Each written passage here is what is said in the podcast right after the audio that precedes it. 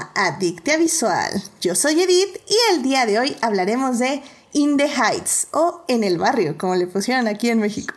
Para discutir, fangirlear, analizar y llenarnos de feels está conmigo Dafne. Dafne, ¿cómo estás? Hola, hola, muy bien, muy emocionada de estar por acá.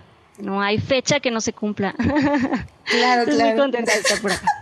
Sí, porque tienen que saber que Dafne fue quien pidió este, este programa y obviamente por eso la mencioné primero, no porque el abecedario me falla a veces. Y, y claramente te agradezco mucho, Dafne, porque tu entusiasmo desde hace meses por esta película que lo expresaste tanto en Los Salvando que amamos como en las recomendaciones de la semana y ya, ya, tan, tan, tanto hype tenía que tener podcast, evidentemente. Eh, Y también está aquí con nosotros Christopher. Christopher, bienvenido al programa. Hola, buenas noches a todas, todos, todos, ¿qué tal? Eh, gracias por la invitación, Edith, como siempre. Es un gusto estar aquí esta noche con ustedes. Saludos aquí también igual a, a Gina y a Daphne que están aquí esta noche. Y este, pues muchas gracias para hablar aquí de, de In the Heights, que este, que como dices, se, se cumplió el plazo y, y, y valió la pena la espera, porque realmente fue muy padre la experiencia. Excelente, excelente. Y pues también está aquí con nosotros Gina. Gina, bienvenida al programa. Hola, hola a todos. Me da mucho gusto saludarlos una vez más para hablar de musicales. Eso, caray, sí, porque parece ser que, que Gina ya también es este a quien llamamos para que venga a hablar de musicales, ¿verdad? Sí, eh, tienes que poner la, la señal en el cielo de, oh, un musical, y ahí vengo yo. Excelente, excelente. Va a haber muchas mancuernas Daphne Gina, definitivamente. Muy bien. Eso es lo que me queda claro. Perfecto. Muy bien, bueno pues ya saben querido público que si se quieren unir a la conversación pueden estar aquí con nosotros en el canal de YouTube o en Twitch donde estamos en vivo lunes 9.30 de la noche y si no nos pueden oír, en di- diferido en nuestras diversas plataformas. Entonces antes, claramente, antes de hablar de In the Heights, tenemos que salvar lo que amamos.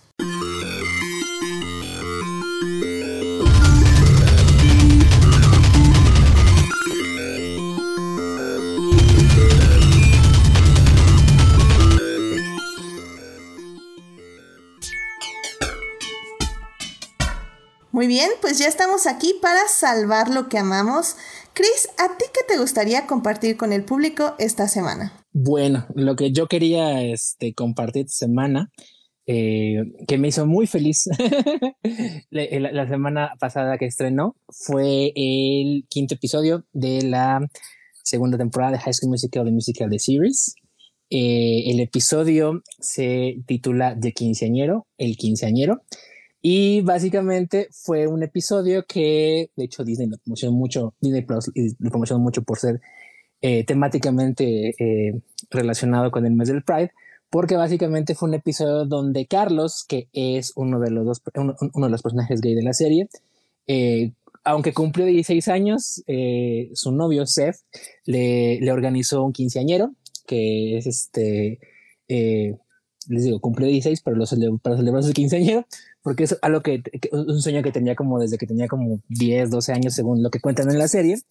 Y eh, pues fue muy padre como eh, la, la forma en la que eh, eh, en, la, en, en la que Tim Federle, que es el, el showrunner del, del, episodio, junto con Kimberly McCullough, que fue la escritora, y Emilia Serrano, que fue la directora del episodio, eh, armaron este episodio que giró en torno a, el, bueno, a, a, a estos dos personajes, a, a Carlos y a Seth, que son la pareja este, gay de, protagónica de la serie, bueno, coprotagónica de la serie, y pues la tradición de, del, quinceañero, de la, del quinceañero, ¿no? Que pues, bueno, como los que nos escuchan desde México saben, eh, y a los que no, pues de, de, si nos escuchan de otro país y, y, no saben, pues el quinceañero es una, tradición, es una tradición que básicamente regularmente celebran eh, eh, a, a, las mujeres cuando cumplen 15 años en México. Y tiene ahí una vena medio horrenda y medio machista y cosas por el estilo, porque básicamente representa el fin de la infancia y el inicio de la este, edad adulta de alguna manera.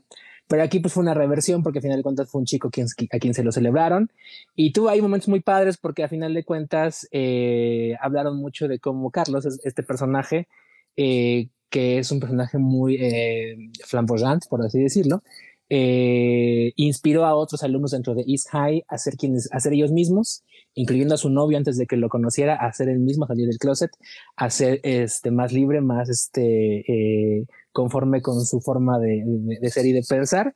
Y también ahí hicieron un cover muy padre de The Climb, que es una canción de Miley Cyrus que grabó hace 11 años para Hannah Montana y en esta ocasión la regrabó eh, Joe Serafini, que es, interpreta a Seth, que es el novio de, Carlos, y ahí se la dedicó, porque The Climb básicamente habla como de pues la resiliencia en la vida y de cómo eh, superar los obstáculos eh, que te va presentando y que es más importante disfrutar lo que te lleva a la cima que llegar a la cima como tal, ¿no?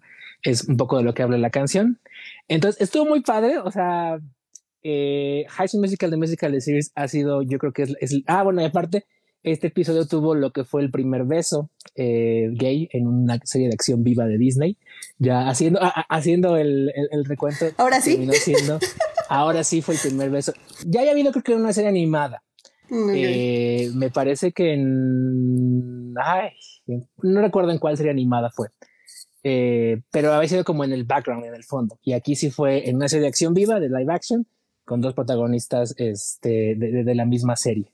Entonces, High Musical, de música de series sigue siendo como una serie muy padre en la que Disney le dio a, Tim Fairley y a todo su equipo creativo de escritores, directores y, este, y productores la, eh, la oportunidad como de realmente el teatro musical lo que tiene es que es un espacio seguro para, para muchos jóvenes y, y, LGBT eh, regularmente, tanto en Estados Unidos como en pues, casi todo el mundo. Y, es algo que la original High School Musical no había reflejado y que esta nueva High School Musical lo esté reflejando, que es un espacio seguro y que es un espacio donde todos, todos pueden ser como quieran ser y expresarse como quieran ser. Me parece padrísimo y, y pues sí, o sea, ese es, eh, es el episodio yo creo que de los, todos los que ha tenido la serie, el que ha sido la temática LGBT más clara y por eso me gustó y me hizo muy feliz y por eso lo ando promocionando y este, echándole porras en todos lados. Excelente, sí, definitivamente creo que eres la persona, eres la única persona, de hecho, que menciona High School Musical, de Musical, de Series en este podcast. Así que al menos curiosidad ya nos estás dando, eso sí. y pues esto del quinceañero, pues sí, o sea, al final del día creo que sí, en su mayoría sigue siendo una práctica muy sexista y misógina, o al menos viene de una práctica sexista y misógina, pero creo que sí, como muchas cosas sexistas y misóginas, podemos reapropiarlo. Y me parece como eh, siempre se dice, eh, bueno, la gente que no sabe, casi siempre dice como, ¿y por qué los hombres no? Pues sí, exactamente, creo que por ejemplo una bonita forma de reapropiarse la tradición de la quinceañera es hacer ya también a los quinceañeros, ¿no? Y, tal vez no como una transición de niño adulto, o no niño adulto en este caso, sino pues tal vez como un vistazo nuevo a una, etapa nueva de la madurez, o sea, no como no ya considerando a la persona una, adulta, porque pues todavía no, lo es, pero como un paso. No, no, yo, yo sí creo que la vida es como los hobbits. 33 años ya podemos ir viendo que son, que somos adultos o no. Pero bueno, entonces está bien. Me gusta que las nuevas generaciones lo reapropien y esperemos que se pueda reapropiar de una manera sana y bonita y significativa sobre todo. Así que muchas gracias Chris por traer esto y pues ya saben, High School de Musical, no, High School Musical de Musical de Series está en Disney Plus, ¿no? Supongo yo. Sí, Excelente. Muchas gracias Chris. Em, Dafne, ¿a ti qué te gustaría compartir con el público esta semana? Eh, pues yo quisiera hablar de, es, el nombre se llama es Sarah Schumann, es una novelista, dramaturga. Ella, bueno, es también de hecho, me parece guionista y bueno, activista gay, historiadora del SIDA en Estados Unidos. Y bueno, de ella quiero hablar un poco de eh, su novela, se llama People in Trouble o gente o personas en problemas.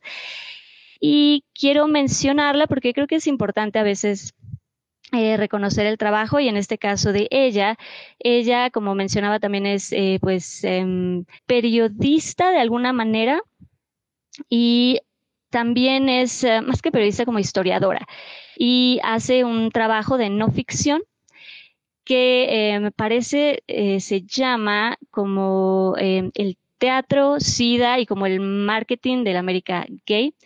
Y en este trabajo pues explora mucha, mucha de la mitología que hay detrás del teatro y cómo se ha eh, concebido y contado toda la historia detrás del teatro y menciona que eh, pues justamente eh, la historia de Rent, que es esta historia de Jonathan Larson, está un poco inspirada en su trabajo, en esta novela que yo mencionaba de People in Trouble o Gente en Problemas. Y pues sí hace en este trabajo que les menciono de no ficción, menciona, pues sí te va, va explicando como varias partes de cómo justifica ella, que siente que Larson sí se basó bastante en su novela. Y pues por eso creo que sí es importante también eh, pues reconocer el trabajo y verlo. Ya de nuevo, siempre tomamos inspiración de, de todos lados. Eh, Rent también pues está basado en, en, la ópera de Puccini, de la Bohème. Y pues bueno, no siempre de nuevo tomamos inspiración de todos lados, pero también creo que es padre e importante reconocer pues el trabajo que a lo mejor inspiró cosas tan reconocidas y grandes como fue Rent y a veces hay que promover a lo mejor pues trabajos que no son tan conocidos y que probablemente inspiraron esas historias que son como más grandes y más conocidas, pues como es el caso de esta novela de People in Trouble de eh, Sarah Schulman y pues por eso quería pues mencionarlo, nada más como para platicar un poco de ello. Excelente, ¿no? Me parece muy interesante y, creo que eso es súper importante, ¿no? Creo que, eh, de hecho, creo que hasta es más padre, si, por ejemplo, en el caso de que sean fans de Rent, es muchísimo más padre saber cómo surgió, cómo la construyó, cómo fue el proceso creativo detrás. Y, pues al final del día darle crédito a quien crédito merece, ¿no? Porque no es malo, o sea, ahora sí que la inspiración no es mala, copiar tampoco es malo, pero hay que saber hacerlo para, una, hacerlo bien y dos, hacerla con respeto, como quien dice, ¿no? Es correcto. Y como y lo que decíamos, ¿no? Tratar de dar crédito a quien, pues a quien inspiró o en quien a lo mejor te basaste para hacer ese, ese trabajo, porque aparte sí menciona que pues sí llegó a platicar con Larson de esta novela, ¿no? De People in Trouble, o sea que sí llegaron a ver conversaciones, entonces, en fin, está interesante y pues ahí lo recomiendo. Excelente, perfecto, Daphne, muchísimas gracias. Es People in Trouble de Sarah Schumann y supongo que ahí lo pueden conseguir en diferentes medios o hasta en Amazon, supongo yo, ¿no? Perfecto, muy bien. Muchas gracias, Daphne. Gina, ¿a ti qué te gustaría compartirle al público esta semana? Ok, pues esta semana alineándonos al tema, a la temática Pride, junio y todo, eh, quiero aprovechar para compartir con ustedes un proyecto de una amiga muy cercana a mí, una de mis mejores amigas. ella se llama Tami. Tiene una cuenta en Instagram que se llama Arrow and Aces y es completamente dedicado a cómics y dibujos que ella hace acerca de la experiencia siendo una persona aromántica y asexual y son partes de la comunidad LGBTQ, que a veces eh, la gente no se da cuenta que también son parte de la comunidad LGBT, que no lo saben, que no ubican bien eh, de qué trata como que eh, esta identidad sexual.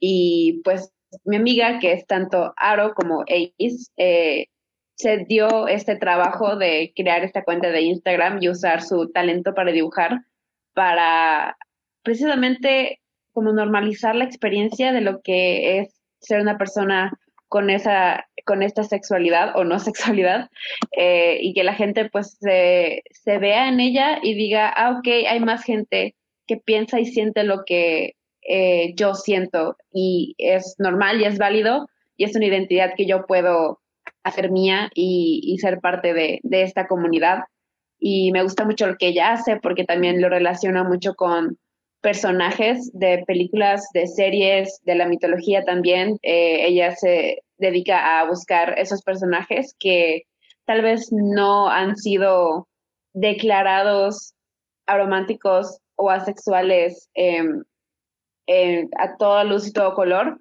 pero tienen pues estas pequeñas señales, estos pequeños indicios en su forma de ser que, eso, que se llevan mucho con cómo es una persona asexual y aromática y cómo piensan y cómo sienten, así que ella tiene sus análisis personaje por personaje de por qué ella los considera tanto románticos como asexuales o cualquiera de los dos. Así que creo que es algo muy interesante lo que ella está haciendo. Ella está eh, ayudándose a entender ella misma eh, su identidad y al mismo tiempo está ayudando a los demás a, a verse y reflejarse y también para, para que los demás que no pertenecemos a esta comunidad o no nos identificamos como arománticos o asexuales, conozcamos y aprendamos un poco más acerca de, pues, de estas identidades y eso nunca está de más, yo creo. Así que si la quieren seguir en Instagram, está como Arrow and Aces.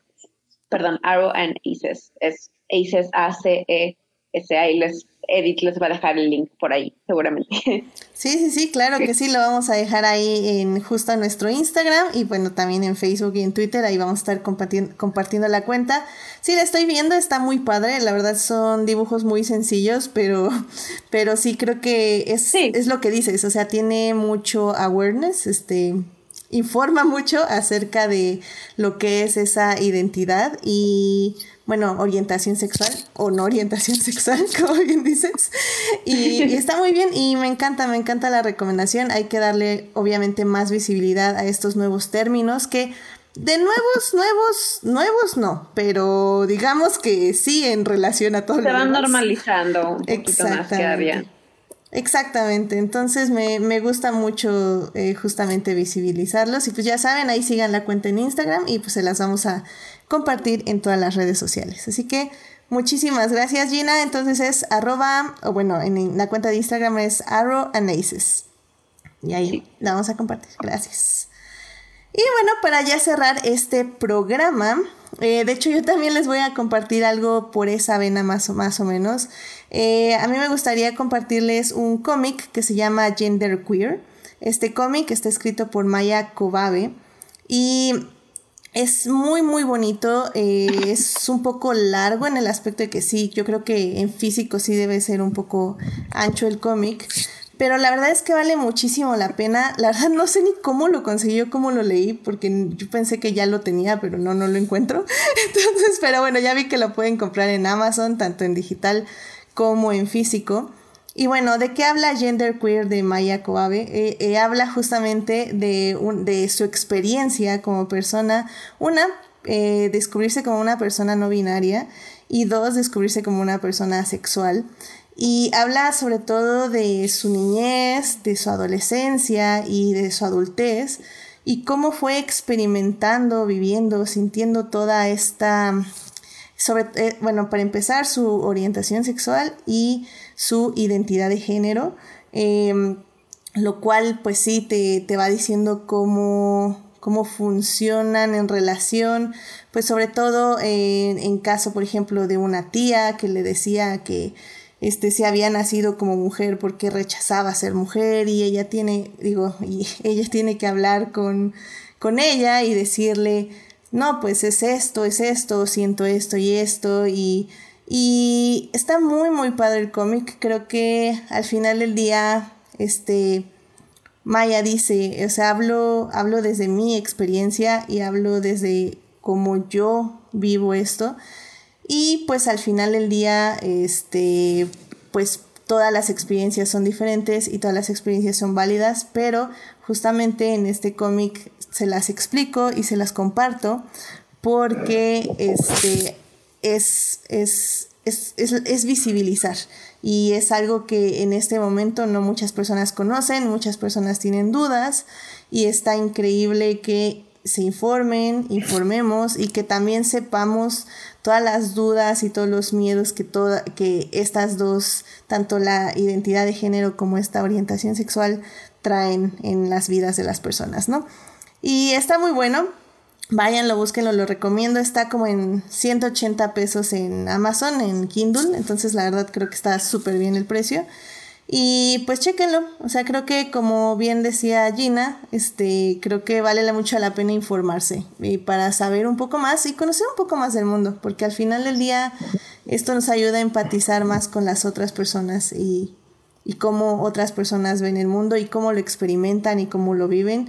Y eso también nos ayuda a conocernos a nosotros mismos y a quienes nos rodean. Y bueno, justamente en el chat, este, Joyce, hola Joyce, este, nos está diciendo que ella me lo recomendó. Oh my god, Joyce, yo sabía que alguien me lo había recomendado, pero no me acuerdo. sí, supuse que sí, porque lo tengo muy, muy presente porque me gustó muchísimo, pero sí, se me perdió así. ¿Quién me lo recomendó? ¿Quién sabe? Pero llegó a mí, lo leí. y quién sabe dónde lo dejé, que es lo peor. Pero bueno, muchísimas gracias, Joyce. Es, una recomendación que realmente me llegó al corazón. Está muy, muy bonito. Te lo agradezco mucho. Y bueno, pues ya con esto llegamos al final de esta hermosa sección. Y obviamente ahora sí, ya por fin vamos a hablar de cine.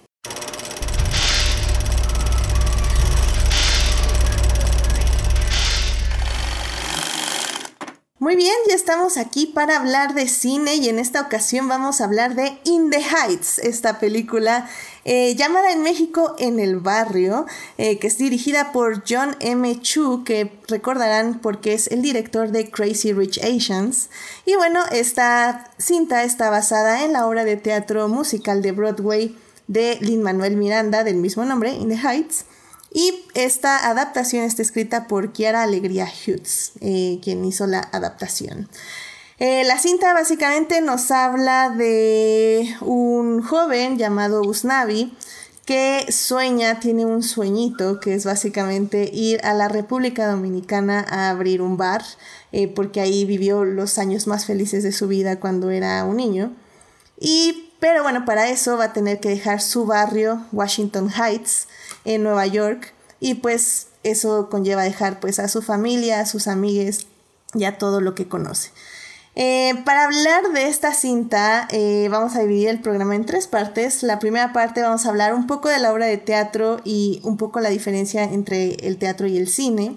En la segunda parte vamos a hablar de la trama y los personajes y en la tercera parte vamos a hablar de el spanglish en el cine, cómo ha sido esta representación latina en el cine estadounidense y pues más que nada estadounidense porque realmente ahí hay una una conversión de culturas impresionante que creo que a veces se les olvida a los gringos que, que es efectiva, que son únicos por eso realmente, pero bueno, en fin. Em, eh, en esta cinta la pueden ver en cines en este momento aquí en México o la pueden ver por un VPN en HBO Max o pueden verla en medios alternativos porque en este lugar sí apoyamos los medios alternativos.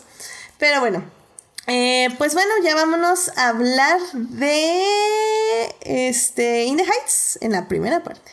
It is not a donut hole, but a smaller donut with its own hole, and our donut muy bien, ya estamos aquí para hablar In the Heights, primera parte, donde vamos a hablar de la obra de teatro contra la película en el cine.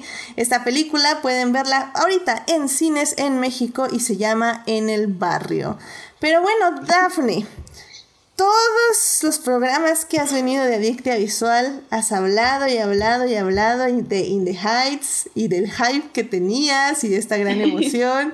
Así que por favor dime, ¿qué es esta obra de teatro? ¿Cuándo la viste? Bueno, ¿cuándo viste hablar de ella? ¿Por qué te encantó tanto como obra de teatro? Y bueno, pues, ¿qué significó para la carrera de Lin Manuel Miranda también, evidentemente?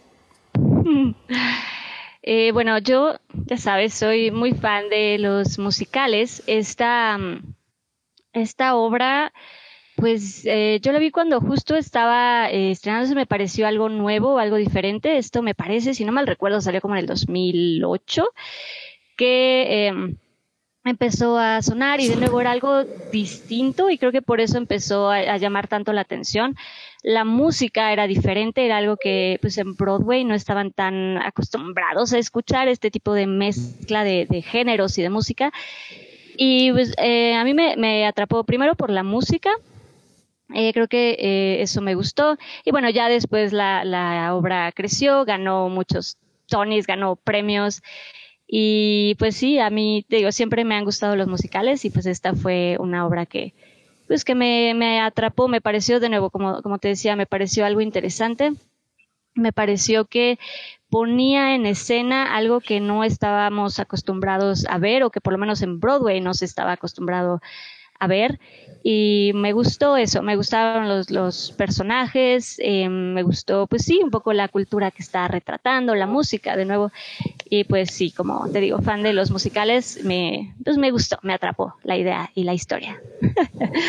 Increíble, increíble. Y es que sí, esta fue justamente eh, para quien no recuerde eh, o como que no lo ubique, Lin Manuel Miranda es la persona que escribió eh, la, la, obra de teatro también de Hamilton, que es ahorita la que alcanzó como un reconocimiento mundial porque Disney la estrenó en su plataforma el año pasado, justo como al inicio, inicio entre comillas, porque ya llevábamos unos meses en pandemia pero sí fue como uno de los hits creo que más importantes de la plataforma. Y justamente antes de escribir Hamilton, eh, esta obra de teatro que se estrena en el 2015, eh, Lin Manuel Miranda, como bien dice Daphne, en el 2008 saca In the Heights. Y, pues digamos que son sus primeros pasos, sus primeros pininos en el, en el teatro, sobre todo en el teatro que tiene éxito y que conecta con la gente, ¿no? Y, como bien dices, Dafne, o sea, al final del día eh, lo que es diferente es, es el tipo de, música y el tipo de coreografías y temáticas que tiene, porque hasta en ese momento Broadway eh, tenía como esta música clásica de cuerdas, este, solemne por decirlo de alguna forma en musicales, y Lin Manuel Miranda dice, no, yo quiero que mi, mi, música sea lo que yo conozco, que es rap, que es hip hop, que es salsa, que es merengue, que es eh, reggaetón. Y, y como es un musical van a cantar así, van a cantar en hip hop, van a cantar en rap, van a cantar en, en líricas, van a cantar en rima, en no rima, en, en batallas de palabras. Y, y si bien esto lo vemos ya, vemos perfeccionado en Hamilton, Evidentemente en The Heights fue las primeras veces que lo hizo. Y a mí me llama mucho la atención que la cinta no es este completa. O sea, Hamilton, por ejemplo, siento que es todo el, todo el tiempo es rap o, o bueno, hip hop. O sea, todos estos como intercambios. Y en The Heights tiene como más combinaciones, como más más este saborcito mezclado exacto no y además que justamente Lynn eh, explica que cuando estaba escribiendo esto, pues joven, parece que tenía 19, 20, eh, junto con justamente eh, Kiara, que es también quien adapta el guion a, pantalla, y que cuando están escribiendo esto, él, le nace empezar a escribir esto con esta necesidad de verse representado, ¿sabes? Con decir, es que no hay nada en donde yo me vea identificado, me vea representado, quiero escribir algo en donde yo me, me sienta identificado, algo de, de, lo que yo conozco.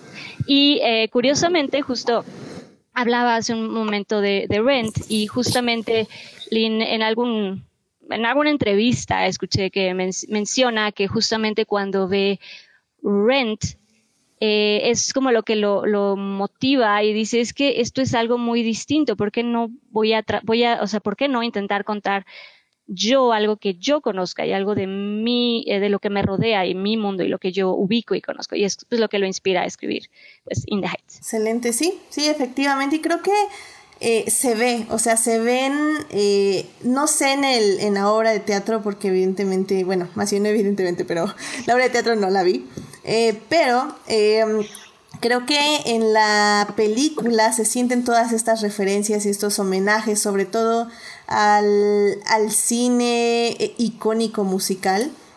O sea, hay muchas referencias, no sé, a West Side Story, este, hay referencias como al violinista en el tejado, hay, o sea, creo que se ve justamente como eh, como una ópera prima, que casi siempre decimos, ¿no? Que este, los directores y así es como, la ópera prima tengo que meter todo, todo, todo, porque no sé si lo vuelvo a hacer. Y creo que se nota un poco, no muchísimo, pero sí, se ven esas inspiraciones y sí se ve eh, esos homenajes que quiere hacer.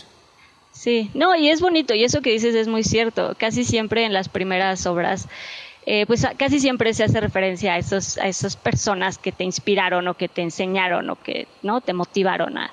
Y sí es cierto, en, In the Heights hay mucho, muchas referencias, hay mucho de eso. Sí, sí, sí. Y bueno, pues también, por cierto, para quien le interese saber lo que opinamos de Hamilton y por qué básicamente no he podido dejar de cantar la obra de teatro desde hace un año, este, en el programa 29 estuvimos ahí hablando literalmente de minuto a minuto, en serio, me arrepiento, pero no me arrepiento. I'm sorry, but not sorry. No te arrepientas, ¿por qué te arrepientes? No, es que, mira, es lo que merece. Ya sé, pero literalmente fue un programa de tres horas. Entonces, digo, bueno. La amé, la amé, la amé y podría hacer otro programa de tres horas hablando de Hamilton.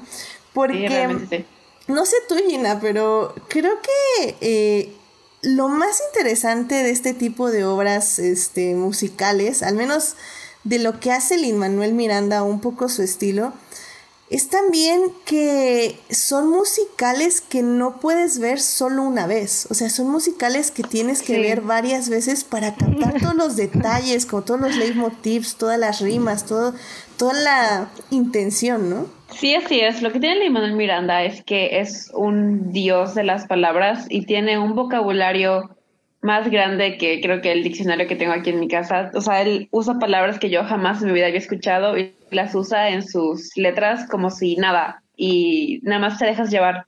Y definitivamente eh, eso es lo que le da como que esta identidad y, y hace que cuando escuchas las canciones, como que lo primero que escuchas es como que, ah, me gusta el ritmo, está divertida, está, está pegajosa y ya, la que, ya que la vuelves a, oír, ya le captas más y dices, ah, oh, ya entendí qué, qué, estaba intentando decir, ya, ya entendí por qué uso esta palabra y no otra, y por qué estas palabras riman, y por qué, y esto y lo otro, y cada vez que lo ves, tanto In the Heights como Hamilton, pero creo que sobre todo Hamilton, más te vas dando cuenta de cómo él usa, eh, cómo él literal maquila sus obras de tal manera, con tanta precisión y tan tan calculado que si quitas una palabra, quitas una sílaba y, se puede desmoronar todo.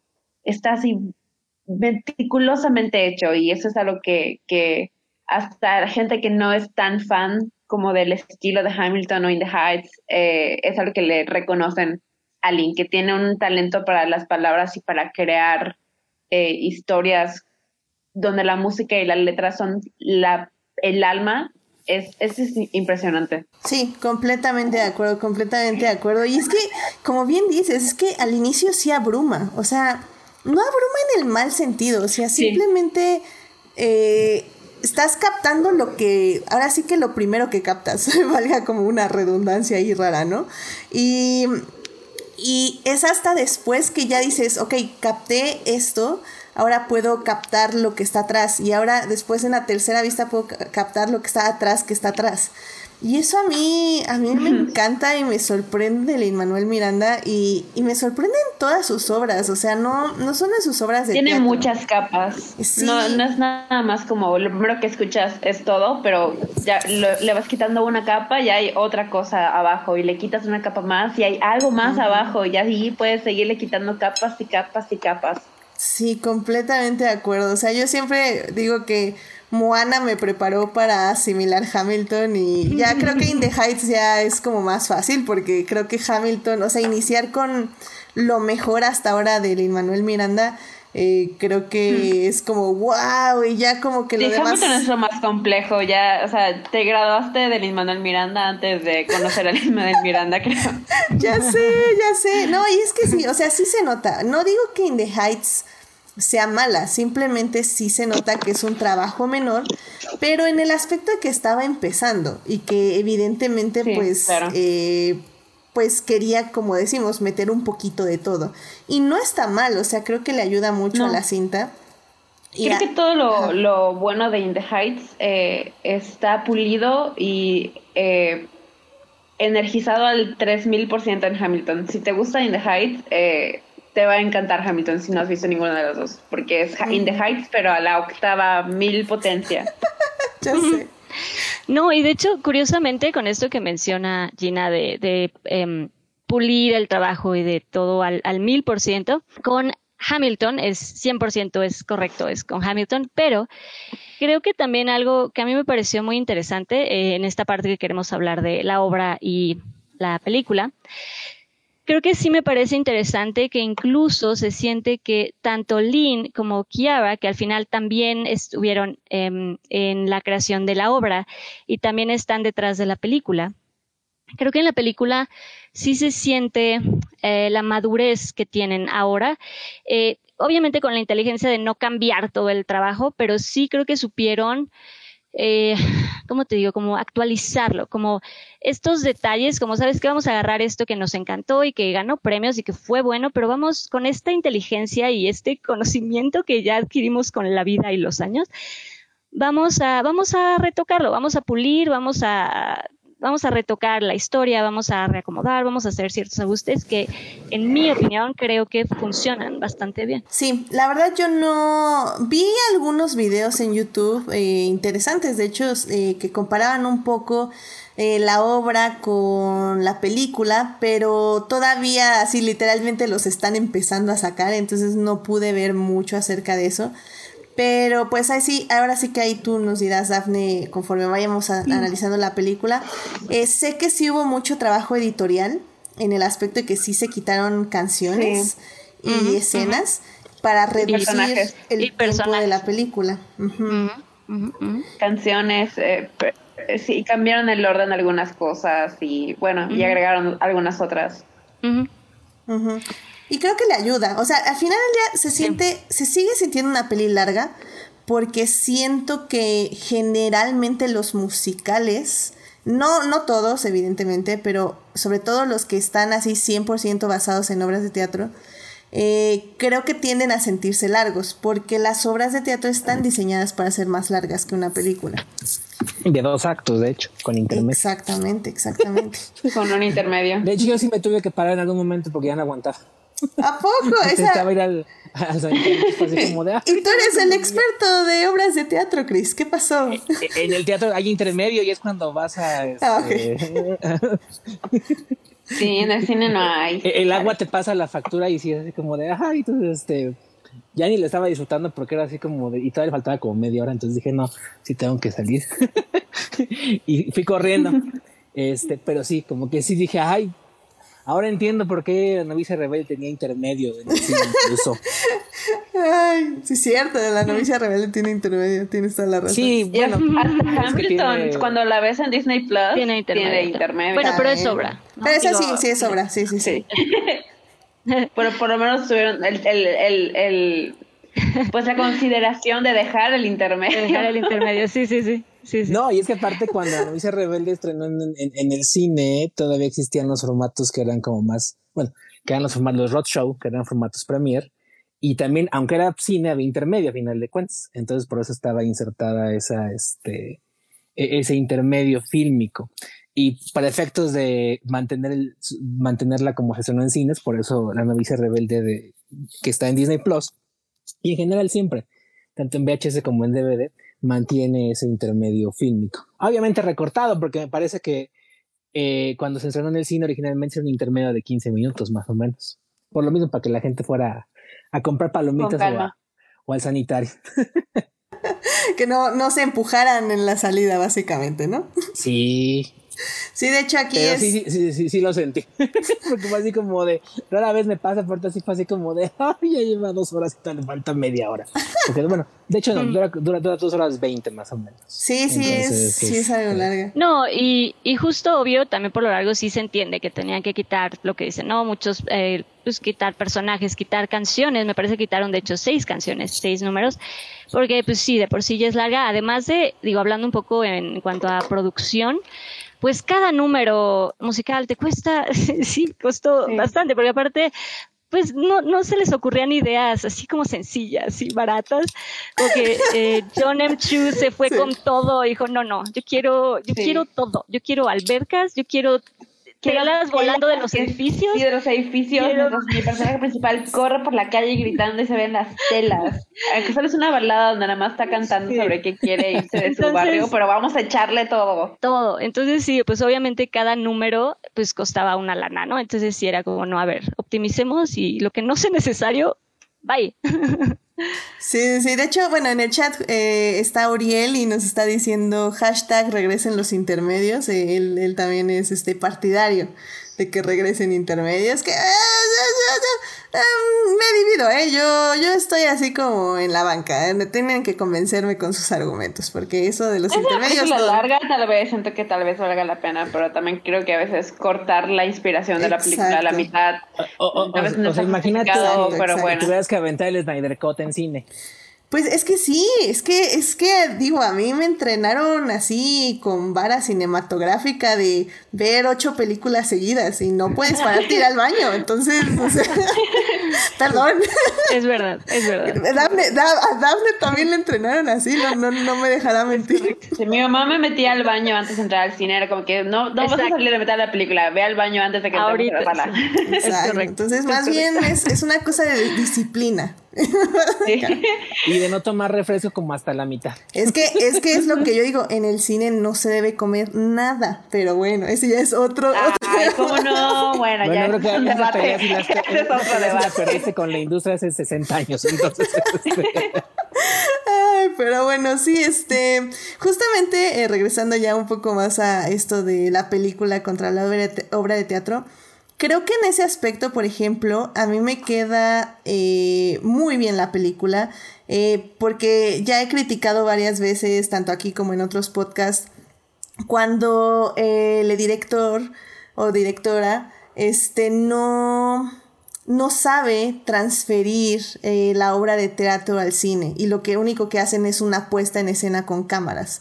Y eso siempre a mí me parece como muy aburrido y poco pues hasta sí aburrido o sea no nada imaginativo ajá nada creativo efectivamente y creo que aquí me parece excelente cómo el director lo transforma porque es eso o sea yo creo que o sea, Lin Manuel Miranda en sus letras, en su, en la obra de teatro, quería transmitir la ciudad, quería transmitir la energía de las calles, de cómo la gente interactúa con todo lo que la rodea, ¿no? Y cómo se alimenta la comunidad de esa energía. Y, y evidentemente el director eh, aquí dice, sí, o sea, tengo que... Eh, eh, o sea, la música lo hace, los personajes lo hacen, pero yo aparte quiero poner las calles, quiero poner el cemento, quiero poner el barrio, quiero que vean cómo la gente se interactúa, porque yo lo puedo hacer, o sea, evidentemente en, una, en, un, en un teatro no se puede, pero aquí sí, en el cine sí lo puedo hacer. Y eso me parece increíble y qué bueno que sí fue un director que pensó así, porque creo que era muy fácil encerrar a los personajes en, en departamentos y en las tienditas y mostrarlos en una calle platicando. Y no, o sea, se fueron, como dices, ¿no, Dafne? Por todo. Sí, no, y, y que no podían, que hubiera sido muy triste que hicieran eso, porque la misma música, la energía de la música te invita a tirarlo todo, o sea, sí a decir, no, esto no puede estar contenido en, en, en En un departamento, ¿no? O sea, en el escenario lo que funciona es, por ejemplo, la coreografía y la energía que tienen todos, por ejemplo, en el baile, eso te contagia. Y pues en el cine sí tenía que, sí tenía que compartir ahí el lenguaje cinematográfico, pues parte de la energía misma, ¿no? De, de la música. Y Sí. creo que eso está padre. Y lo que dice es que supo muy bien John M. Chu usar el lenguaje cinematográfico para compartir eh, pues toda la experiencia de In the Heights, que como dices, es, es estar en las calles, es escuchar incluso las calles, es eh, lo que escuchas incluso con eh, la música que hacen con los carros, con el agua, con la misma calle, ¿no?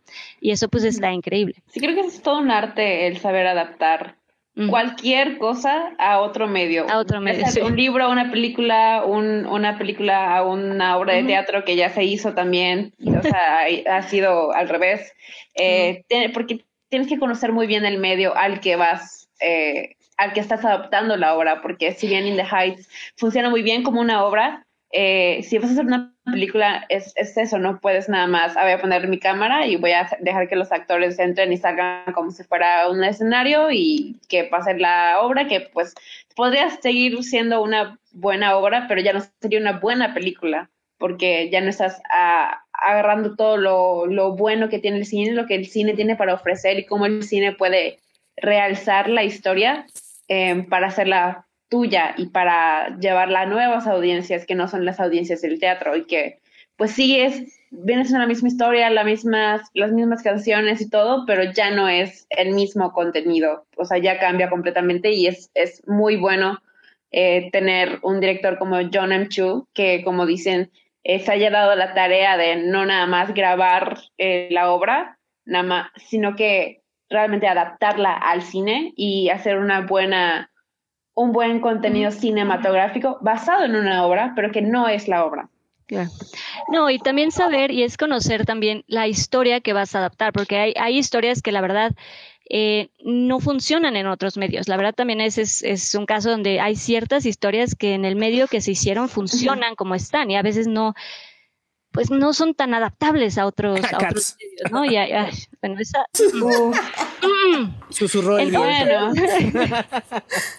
Pero sí, o sea, la verdad es que sí, es un claro ejemplo, ¿no? Hay, hay historias que, que funcionan bien en el medio en el que están y, de nuevo, como dices, ¿no? En este caso, In the Height, pues fue, fue perfecto para adaptarse a, a cine y para, para hacer lo que se hizo con la peli, que está muy padre. Que se Fíjate que bastante. yo creo que Hamilton es una de esas cosas que están, que están muy bien donde están, exacto, en, exacto. en, medio donde están y exacto. cambiarla, yo, tratar de adaptarlas. Por piedad no, o sea, por piedad no. Es inevitable. Yo, no. yo de verdad yo lo pienso no. cada vez que veo la obra digo, déjenle en paz. Imposible sí. de hacerlo. Déjenle en paz. Sí, creo yo que también. O sea, podría reto. hacerse, pero sería, sí, creo que sería no muy cagadero. Yo siento que sería muy cagadero. Muy capaz. Porque no.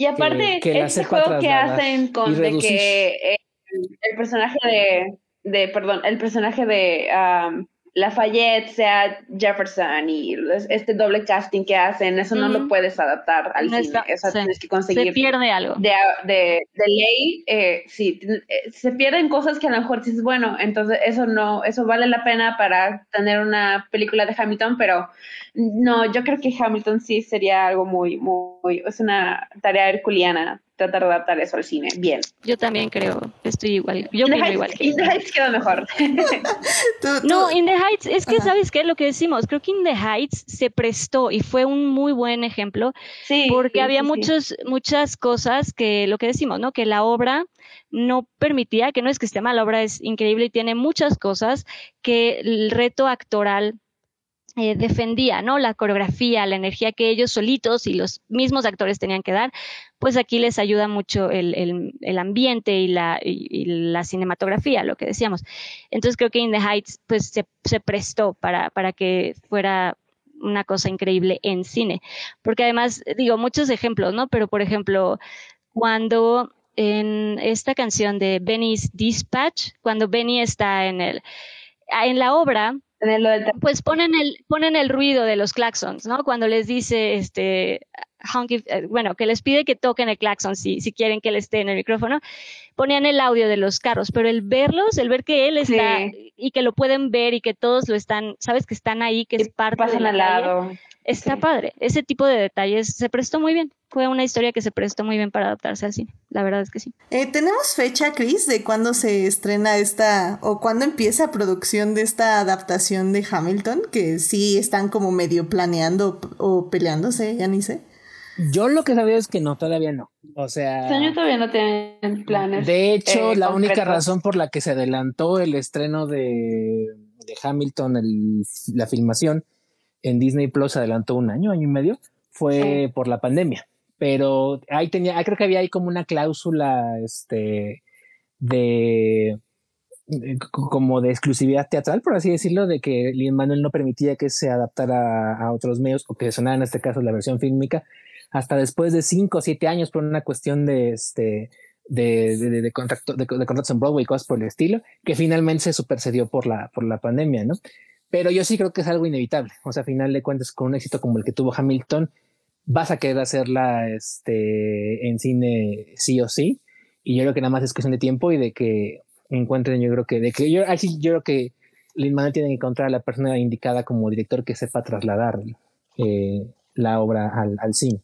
Uf, Pero por ejemplo, o sea, digo, Wicked lleva más de una década en, en desarrollo este creativo para cine y no, no ha podido llegar. Este, Imagínate, y Wicked Dear, se da mucho más para, para hacer una película que Hamilton. Dear Evan Hansen también se tardó como 10 años, entonces sí. como 6, 8 años más o menos. Entonces, no. digo, puede tardar, no tampoco digo que sea así ya, y en 2023 mm. la vamos a ver. Pero yo creo que sí es, es este inevitable. No, y de hecho, curiosamente, Wicked ya va a estar a cargo de John M. Chu también. Vamos a ver qué hace con, bueno, es güey que también ha tenido ya como seis directores y este. Sí, no, pero ojalá que. De hecho, estaba viendo, por ejemplo, que In the Heights, y ya, ya, encontré la razón por la cual es una coproducción entre Universal y este. Y Warner. Y, Warner. Universal originalmente compró los derechos y, y, le iba a dirigir Kenny Ortega por ahí del 2010, más o menos. Kenny Ortega, el director de. de High School Musical. De High School Musical y de Newsies. Y este. Y entró igual en Infierno Creativo, en Hell Development, hasta hace como tres años, más o menos, que fue cuando Warner la, la, sacó de ese este, de estado en el que estaba y, y, y, fue gracias a Hamilton, de hecho, al éxito que tuvo este Hamilton y también me anda con Moana y cosas por el estilo, que ya tuvo como más reconocimiento y se aventaron a hacerla, porque pues sí, sí costó algo. Muy bien, muy bien, sí, este... Pues ya veremos, miren, la, la, odiemos, la amemos, vamos a estar ahí, que la verdad es... Y, vas a, y vas a cantar y... y vamos a este, cantar y vamos a bailar y vamos a aplaudir y llorar. y todo. sí, sí, a ver, a ver qué pasa. Eh, pero bueno, miren, ya yo creo que con esto podemos cerrar esta sección. Y para ya ir a hablar ahora sí ya 100% de la película, de la trama y los personajes. Y y bueno, y evidentemente no puedo dejar de recomendar el, programa que hicimos de Cats, porque estuvo muy bueno. Fue el programa 12, hace, hace como un año y medio, pero estuvo bien padre. Era un joven, un joven inocente podcast. Este. Exactamente, exactamente. y, hablamos, fue muy divertido. Tuvimos a Pamela que trabajó en la película. Entonces vayan a escuchar Cats después de este episodio porque fue, fue un buen programa. Y no la vean, nada más escuchen el podcast. Pero, pero bueno. Dios, sigo teniendo pesadillas con Cats. Yo ya la borré. Bueno, no, tal vez no. Oh my god, oh my god. Recuerdo partes Qué miedo. en fin, muy bien.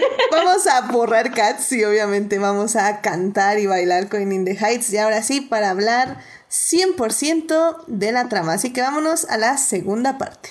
Blow that piece of junk out of the sky! Muy bien, ya estamos aquí en la segunda parte del programa para seguir hablando de In the Heights. En la primera parte estuvimos hablando de la obra de teatro y un poco de eh, la obra contra el cine y por qué nos gustaron o no nos gustaron estas diferencias. Bueno, sí nos gustaron, ya, ya escucharon la primera parte, así que sí, sí nos gustaron eh, cómo hizo esta adaptación cinematográfica, cómo se hizo. Y bueno, pues en esta segunda parte evidentemente ya vamos a hablar de la película en sí, de los personajes y de cómo se presentan eh, con estos números musicales y cómo nos relacionamos con estos. Y la verdad es que, por ejemplo, vi un video que para quien esté viendo en diferido este programa, ahí les va a salir la tarjetita porque en este momento no me acuerdo, pero bueno, se los digo a quienes nos están escuchando en vivo ahorita en unos minutos. Pero bueno, este video habla justamente, hace un análisis de los primeros ocho minutos de la película eh, musicalmente. Y la verdad es que me pareció como súper interesante porque creo que es algo que hace Lin Manuel Miranda en sus musicales. Y bueno, por sus musicales ya vimos que es este y Hamilton. Que es básicamente una no introducción, o sea, una introducción donde no solo nos presenta al personaje principal, sino nos presenta todo lo que le rodea, como básicamente nos dice dónde está, quién es, quiénes son sus relaciones más importantes, eh, esas personas con las que se relaciona, quiénes son, por qué son importantes y básicamente cuáles son las aspiraciones de cada, de cada una de ellas, ¿no? Y me parece como súper interesante que, que el Manuel Miranda haga esto porque tonalmente ahí es cuando pone básicamente todos sus leitmotivs, todas las frases que van, que cada personaje porque lo vamos, eh, con qué lo vamos, les vamos a identificar. Y, y me parece increíble que lo haga. Creo que es algo que tal vez no notas al inicio, pero ya que la vuelves a ver o... Sí, más bien cuando la vuelves a ver notas más porque ya sabes cuáles son los números musicales, ¿no? O sea, por ejemplo, llega la abuela y, y justamente dice paciencia y fe. Paciencia y fe. Y, y, ya sabemos que más adelante va a haber un número musical con la abuela que se va a llamar Paciencia y Fe. y, y cosas así que siempre digo, wow, o sea, me encanta cómo esta película introduce a sus personajes. Bueno, cómo Lin Manuel Miranda tiene a introducir a sus personajes. Y bueno, empezamos con Usnavi, que es básicamente el protagonista de la cinta que como bien decía hace ratito, eh, quiere, sueña con abrir el sueñito, que es un bar en la República Dominicana. Y lo vemos contándole la historia a, a la que luego sabemos que es su hija y a sus amigues, que básicamente le está contando la historia del sueñito, de cómo llegaron a estar donde están. Y, y es, y es, me parece como muy interesante este tipo de personaje porque creo que, que al menos por la forma en que nos presentan a este tipo de personas en Estados Unidos, este, las personas que vienen, que son hijas de migrantes o que, eh, o que sí tienen como estas dos patrias, por decirlo de alguna forma. Eh, él, él mismo dice, ¿no? Todos aquí tienen un sueñito y todos quieren hacer algo con su vida, tienen planes para hacer su vida.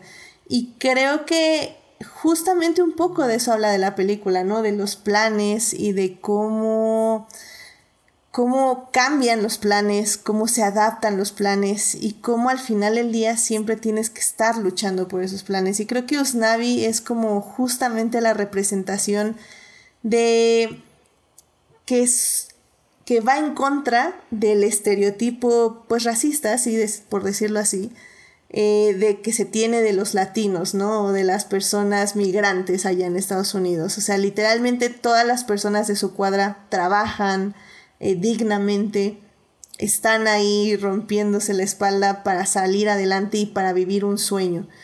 Y, y ya creo que ya nada más con esa introducción la película gana un huequito en tu corazón y dices, mm, no sé, no sé, no, no, no te quiero dejar entrar tan rápido película, pero qué bonita introducción.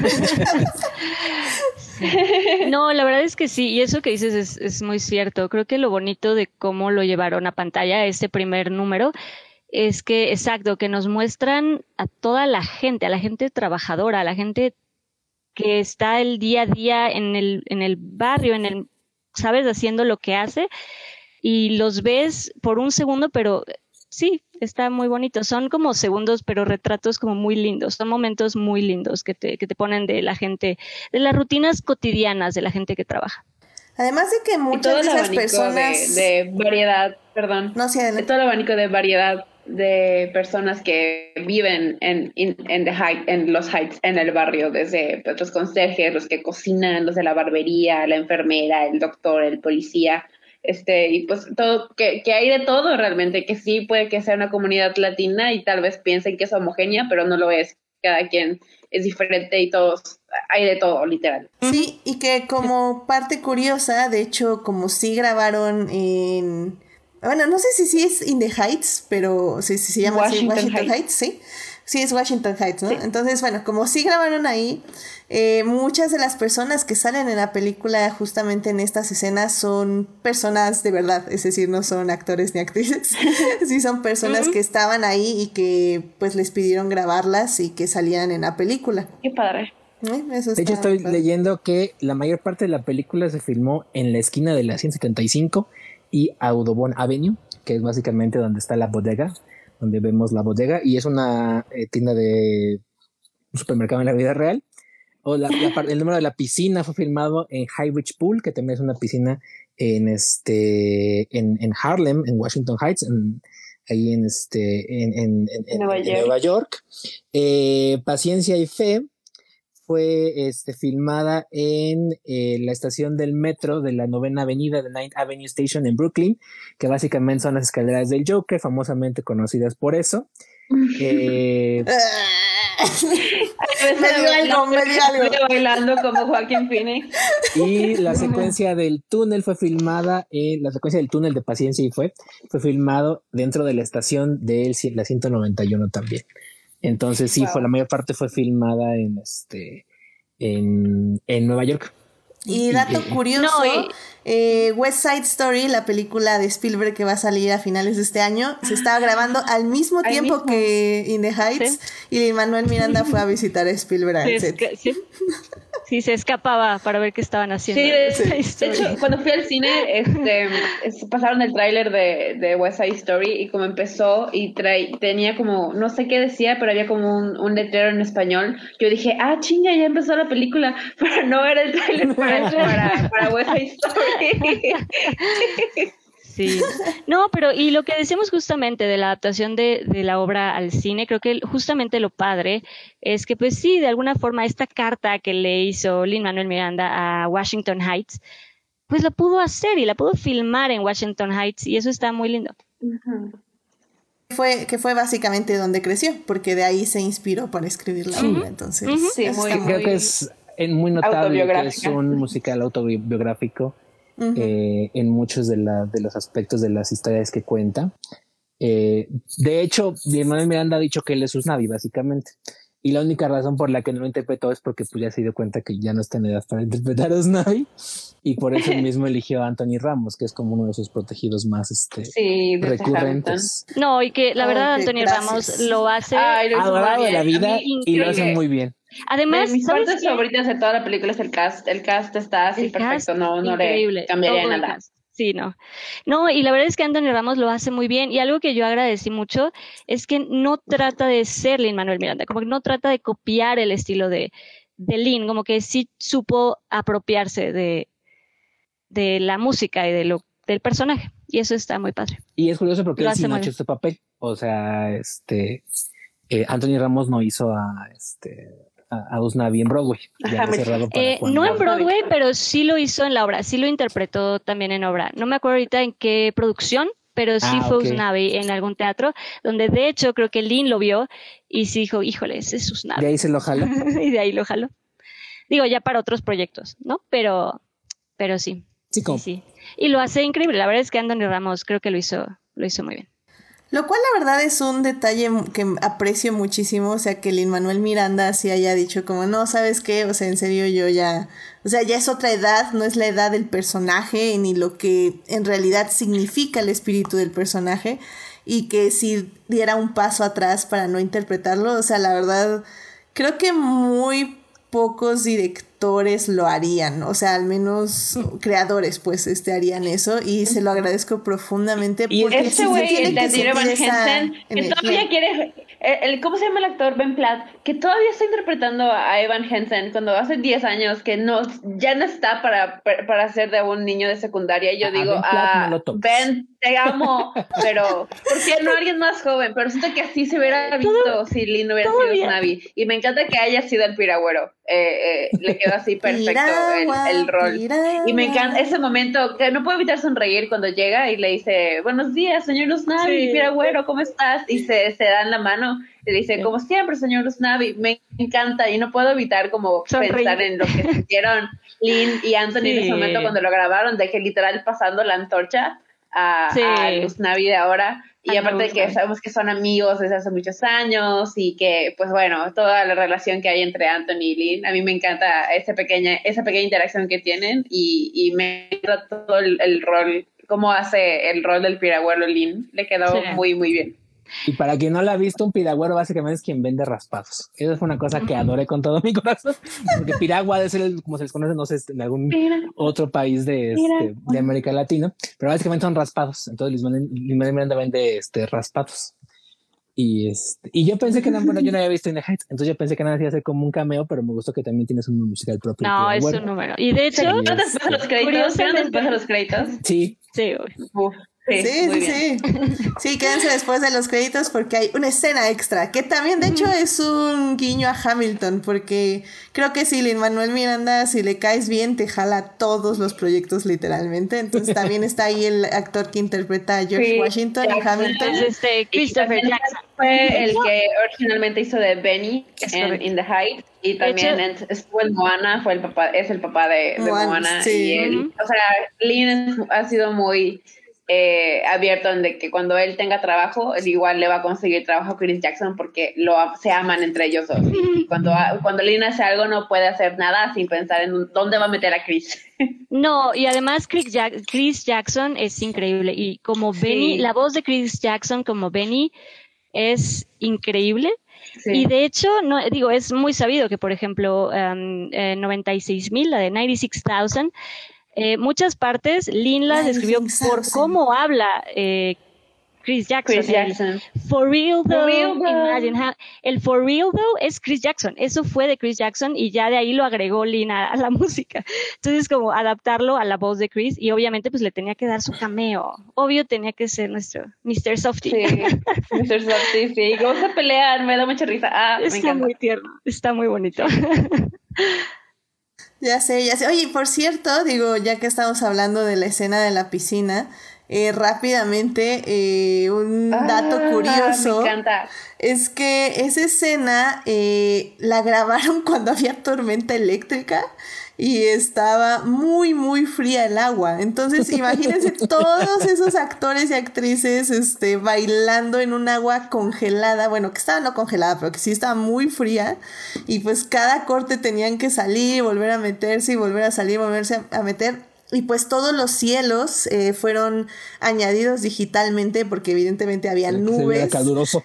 Sí, porque se suponía que era un clima caluroso cuando había 40.300 nubes en el cielo y también toda el agua tuvo que ser arreglada digitalmente porque pues era un día muy nublado y muy frío. Me encanta cómo en el cine siempre hacen ver este, las piscinas como algo maravilloso y siempre las historias de filmación son de ese tipo horrible de no, el agua estaba congelada, ni podíamos movernos y nos enfermamos, nos dio gripe y cosas por el estilo de lo fría que estaba. No, pero, es la mejor escena. A mí me encantó. Es, la, puedo ver 96 mil veces literal. O sea, y cada vez que la veo, le, le la tengo que repetir y repetir. Y vuelvo a regresar los últimos cinco segundos. Ay, no, es excelente escena. Me encanta que la hayan movido a una piscina, porque en, en la obra, pues obviamente no está en una piscina, está nada más en la calle y que la hayan agregado este como set piece de la piscina y jugar con todos los aspectos de un día caluroso, Uf, está, es, yo le daría un Oscar nada más por esa escena.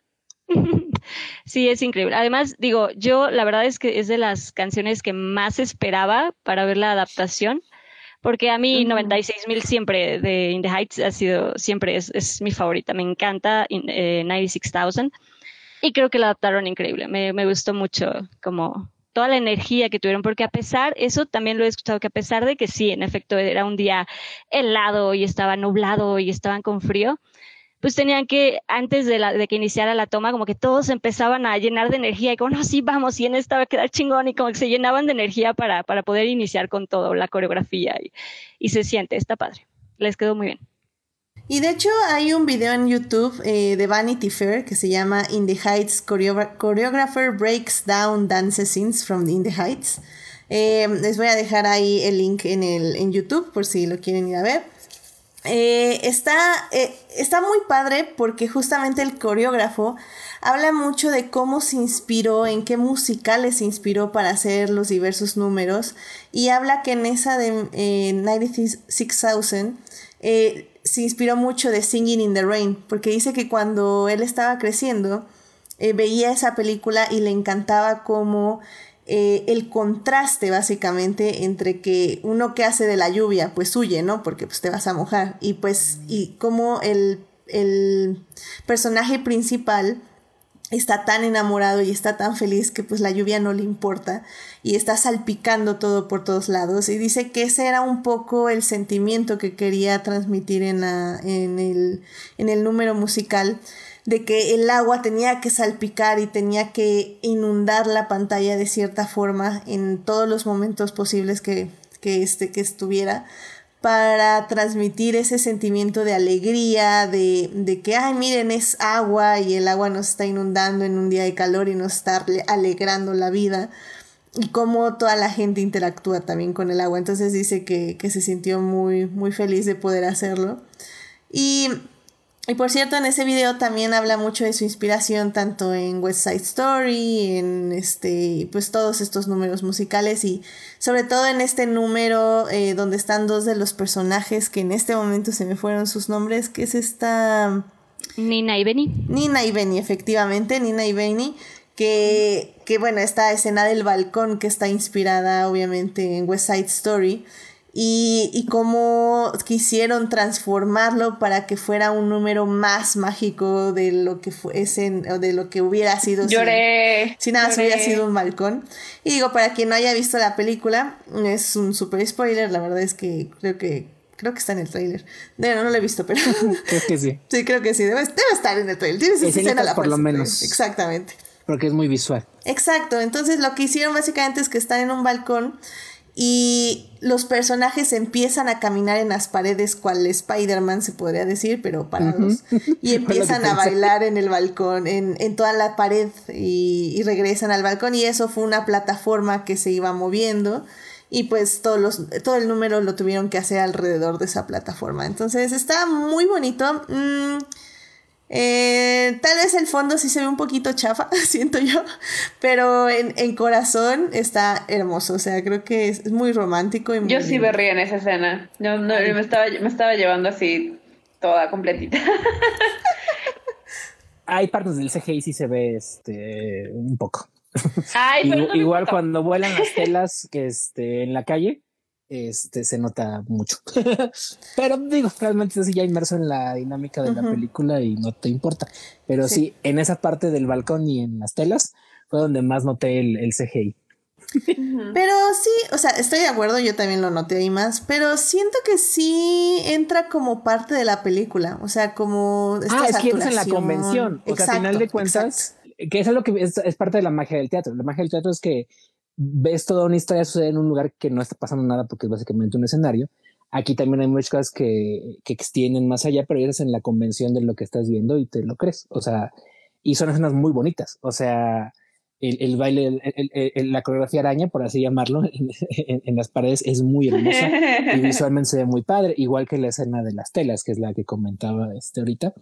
Se ve muy visualmente muy bonita y tiene mucho significado dentro de lo que está pasando en la canción donde ocurre. Entonces, pues realmente no importa. O sea, no, no estamos diciendo, bueno, no estoy diciendo yo en particular que se vea chafa o que se, o, que esté mal, sino simplemente, pues se ve, pero pues ahora sí que si aguantamos dos horas de gatos digitales, no me voy a quejar por este, telas volando. Excelentes gatos digitales. Excelentes gatos digitales. ya sé, y, y, es que, ¿saben? O sea, ya como para justamente regresar a hablar de los personajes, creo que Ah, la verdad sí hay, sí, es que siento que hablamos de Lin Manuel como que tiene una gran carrera, porque sí la tiene, sí tiene una carrera ya muy grande en música, en este, pues sí, más que nada en escribir música y en hacer música para películas. Pero bueno, hablamos evidentemente en este caso nada más de In the Heights y de Hamilton. Pero siento que justamente pensando que In the Heights se escribió antes que Hamilton, él sí tiene muy claro cómo las, las canciones tienen que servir al personaje y no solo para mostrarte una emoción, sino mostrarte eh, básicamente toda una gama de emociones, de dudas, de alegrías. O sea, creo que me quedo con esta canción de Nina eh, cuando llega y dice es que yo soy la esperanza de, de este barrio oh. y todos me admiran y todo, y todo, todo el barrio diciéndole, sí, la admiramos, no nos preocupamos por ella porque va a llegar lejos. Y ella al mismo tiempo en ese momento diciendo, pero es que estoy defraudando a la gente, me siento como este como un fraude, como, si no, no diera la talla. ¿Cómo les digo que no pude? como les digo que no pude y todo el mundo así diciendo, no, sí, no nos preocupamos, es lo máximo. O sea, creo que me encanta cómo Luis Manuel logra ese tipo de contrastes en la música porque te habla, o sea, te dice muchísimas cosas en muy, en algo que pareciera ser muy poco. O sea, cómo, cómo expresa también ese contraste, ¿no? Entre las expectativas, los miedos, la inseguridad, y el dolor donde, bueno, no es dolor, sí más bien es como inseguridad en un lugar donde en teoría te tendrías que sentir muy seguro, ¿no? O sea, Nina tendría que llegar y decir, ay, aquí me apoyan, aquí me voy a sentir mejor. O sea, uno pensaría eso, ¿no? Pero no, porque la apoyan y porque creen en ella, se siente aún más insegura porque sabe que no está cumpliendo. Y, y son ese, esa cosa, esos pequeños detalles en la, en la película y en los números lo que le dan una gran validez y un gran peso musical a la cinta, ¿no? Es que fíjate, creo que es algo muy interesante, es que a diferencia de Hamilton, que es un musical donde la historia está más enfocada en un solo personaje, In the Heights es un musical coral donde son múltiples personajes que van, eh, que tienen distintos arcos narrativos, que obviamente tienen una, tienen una, tienen una cierta unidad temática y tienen un protagonista principal, que es a final de cuentas Navi. Pero todos los arcos tienen su relevancia, tienen un, papel que jugar, tienen algo que decir, algo que contar. Cada personaje, la manera en la que los perfiló, tanto Lina Miranda como, como, como, la guionista, porque pues ahora sí que fue un trabajo a, la par, fue que cada uno representa y dice algo eh, respecto a lo que están viviendo en, en Washington Heights.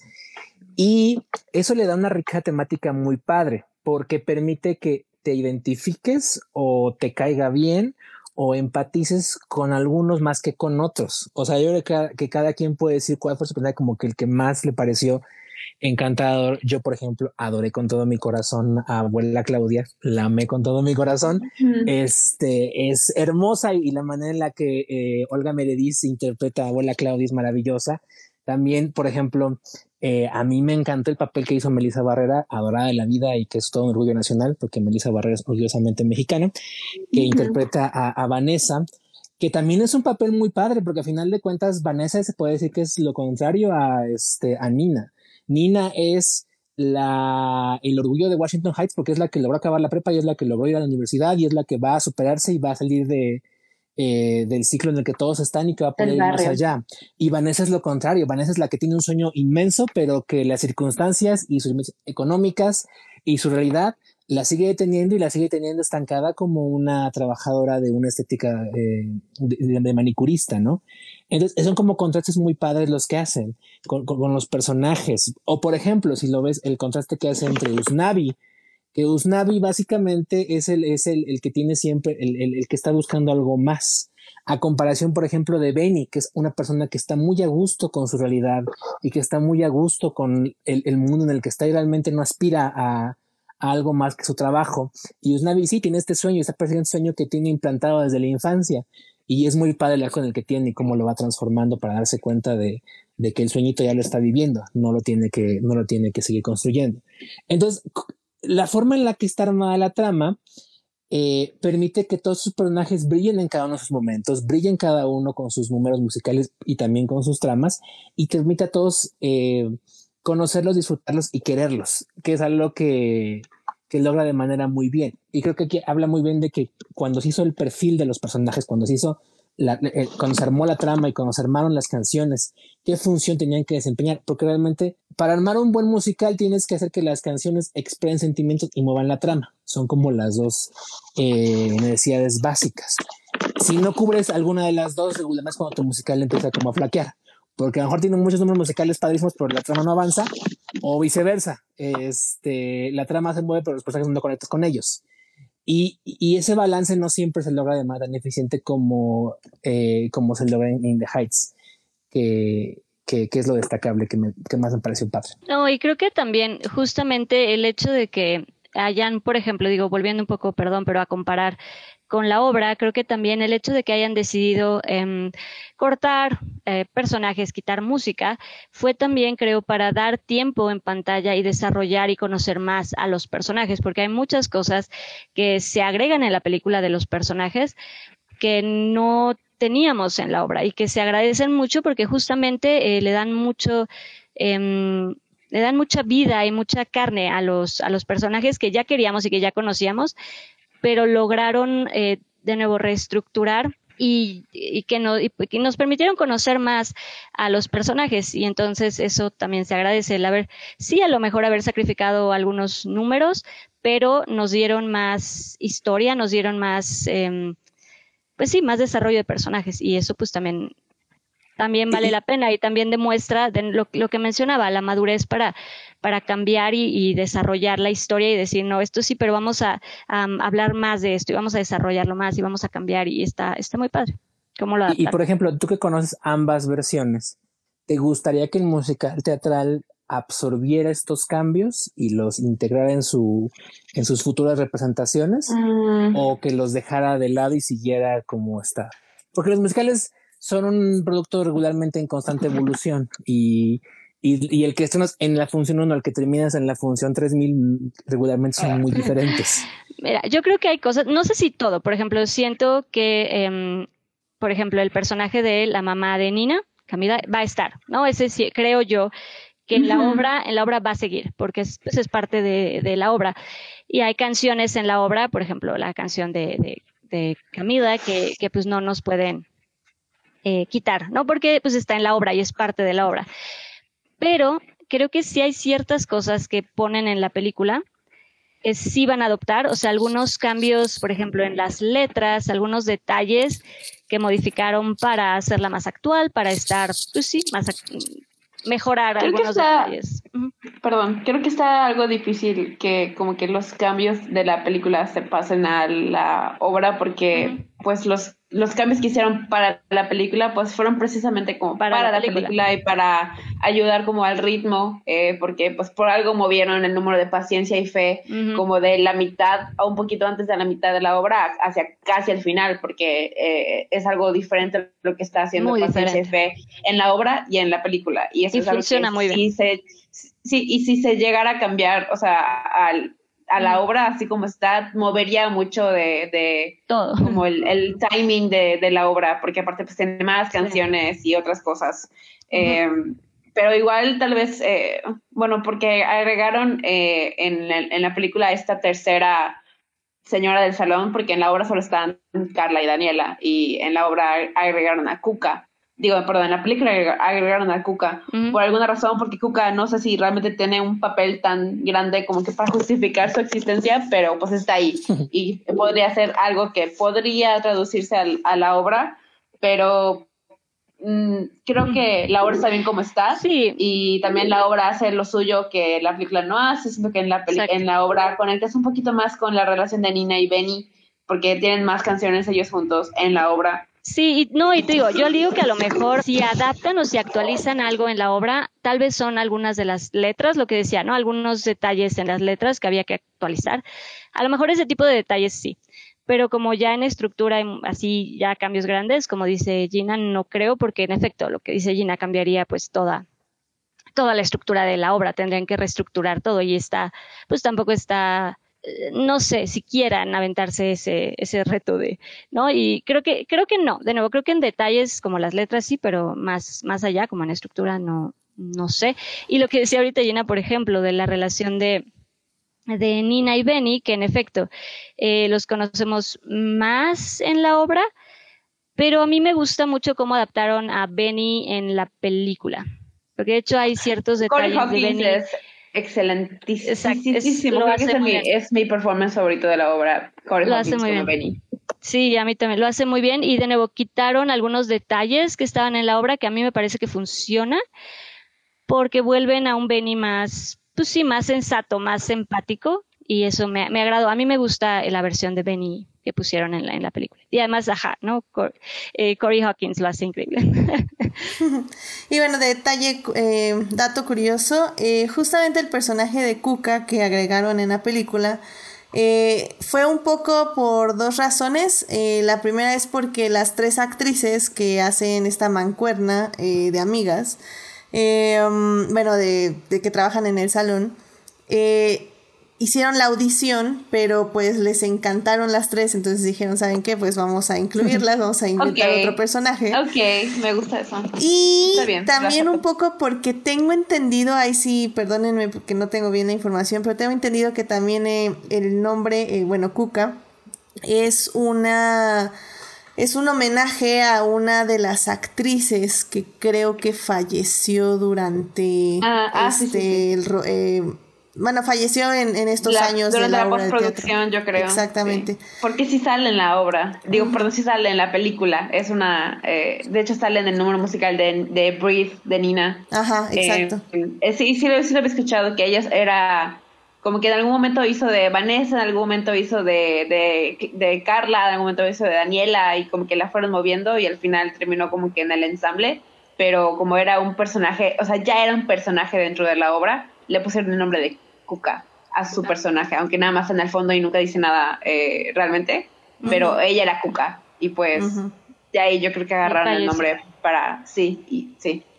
Sí, porque también es lo que dicen eh, Lin Manuel, que lo que le gustó mucho de, del director es que tenía como, dice que tiene como todo muy estructurado, pero que al mismo tiempo le gusta mucho improvisar tanto en escena como en el mismo guion. Entonces que hay muchas escenas que sí tuvieron este grado de improvisación tanto en el casting como en la misma producción que este John Chu decía como, ay, eh, ¿sabes qué? Vamos a agregar esto aquí, vamos a agregar esto acá, mete a esta persona acá. Entonces que al final el día que es lo que le gustó mucho en la colaboración, que que sí le daba muy buenas ideas para cómo mejorar la película respecto a la obra y, seguir, y mientras seguía siendo fiel a la obra de teatro, ¿no? Y creo que un poco regresando eh, nada más rápidamente justo esto de los personajes, eh, creo que es algo que me gusta muchísimo de, de Manuel Miranda, que es cómo los personajes cambian, o sea, cambian de parecer o cambian eh, sus actitudes conforme pasa el tiempo, conforme pasa la obra,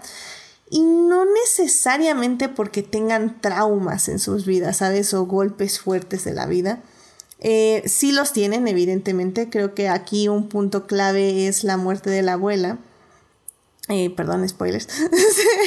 pero, pero bueno, creo que eh, al final del día, al igual que en Hamilton, por ejemplo, es la muerte del hijo. Ah, spoilers.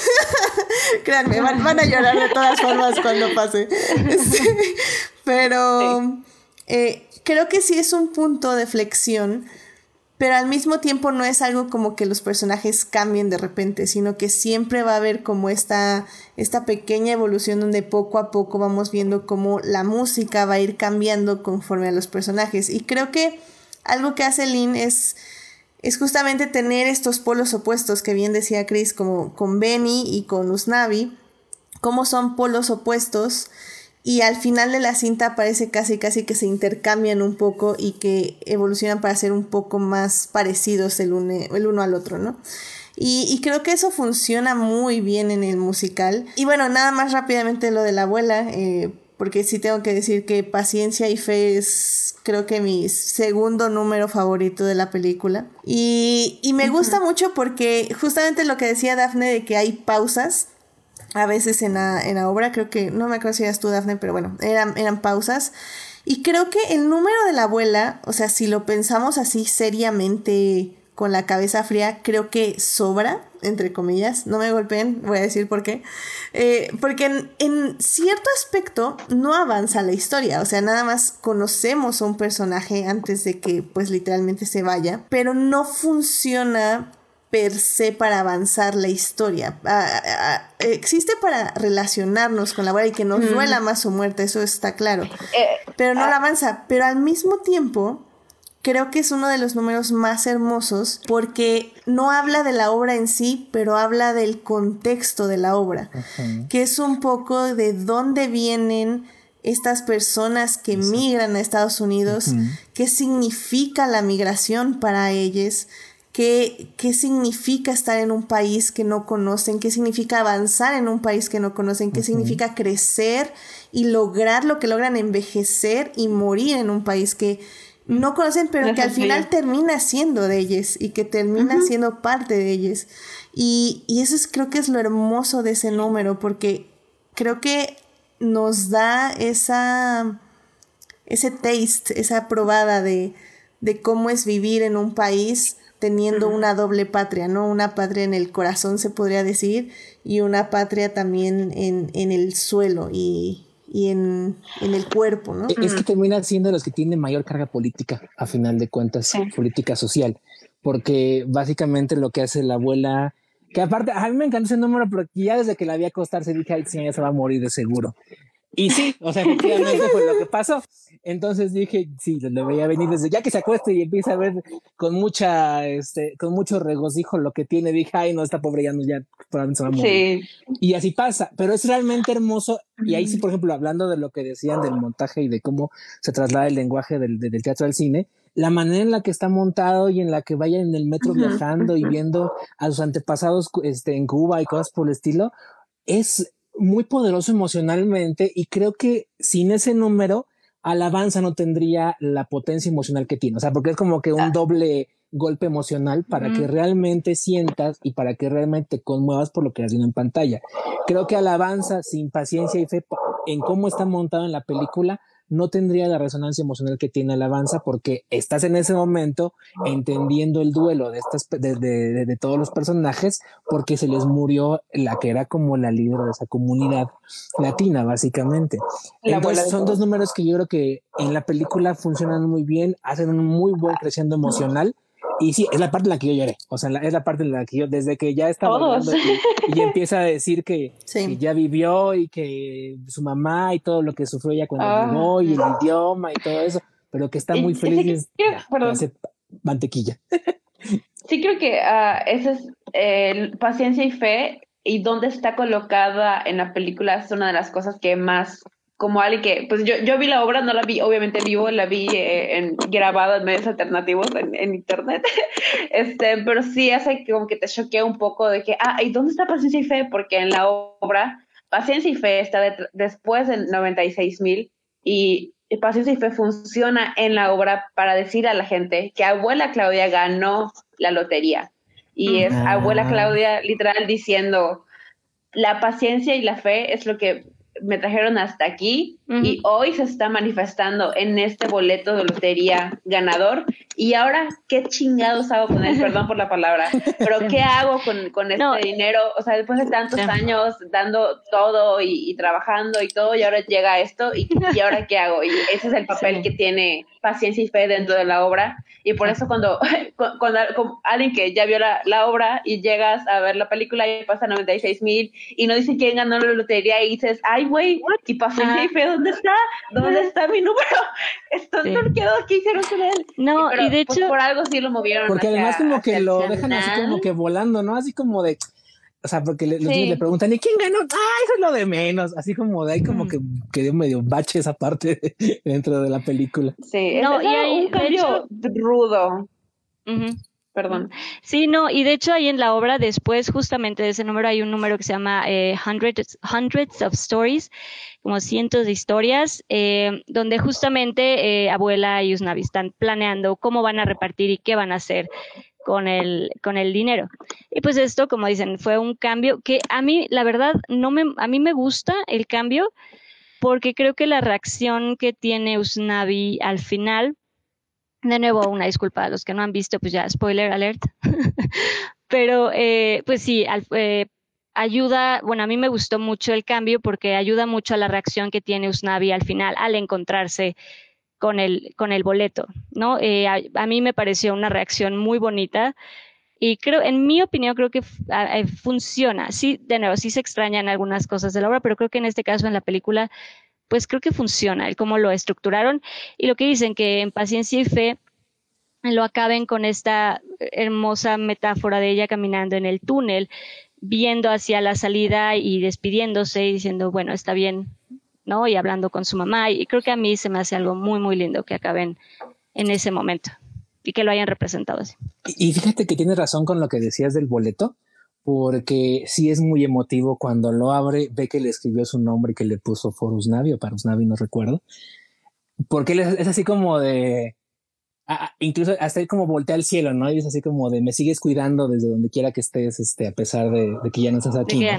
Entonces sí como que resuena emocionalmente muy bien y, y sí ayuda a cómo termina al final la película y qué hace con el dinero y todo lo que pasa después de ahí, ¿no? Entonces, pues no sé, para mí sí me gustó cómo narrativamente quedó conocido en la película este, esos dos números y el, y, y, el cambio. Sí, no, y además, además lo que, lo que mencionábamos, creo, creo que el casting de verdad es muy, muy bonito. Olga Meredith como la abuela Claudia, que bueno, de, ello, de hecho ella fue la abuela original en, en In the Heights, en Broadway, y creo que también tuvo mucho talento porque a veces es complicado pasar tu interpretación de teatro, de hacer algo enorme, a pasarlo a cine, creo que también es, es algo que requiere disciplina y talento. Y creo que Olga Meredith supo pasar muy bien su interpretación como abuela Claudia de teatro a cine. Creo que es muy sutil, creo que es muy bonito y creo que actuó muy lindo. Y de nuevo, a mí también Paciencia y Fe creo que fue de mis números preferidos en, en la peli. Quiero seguir alabando al cast y nos falta alguien que yo adoré con todo mi, mi corazón.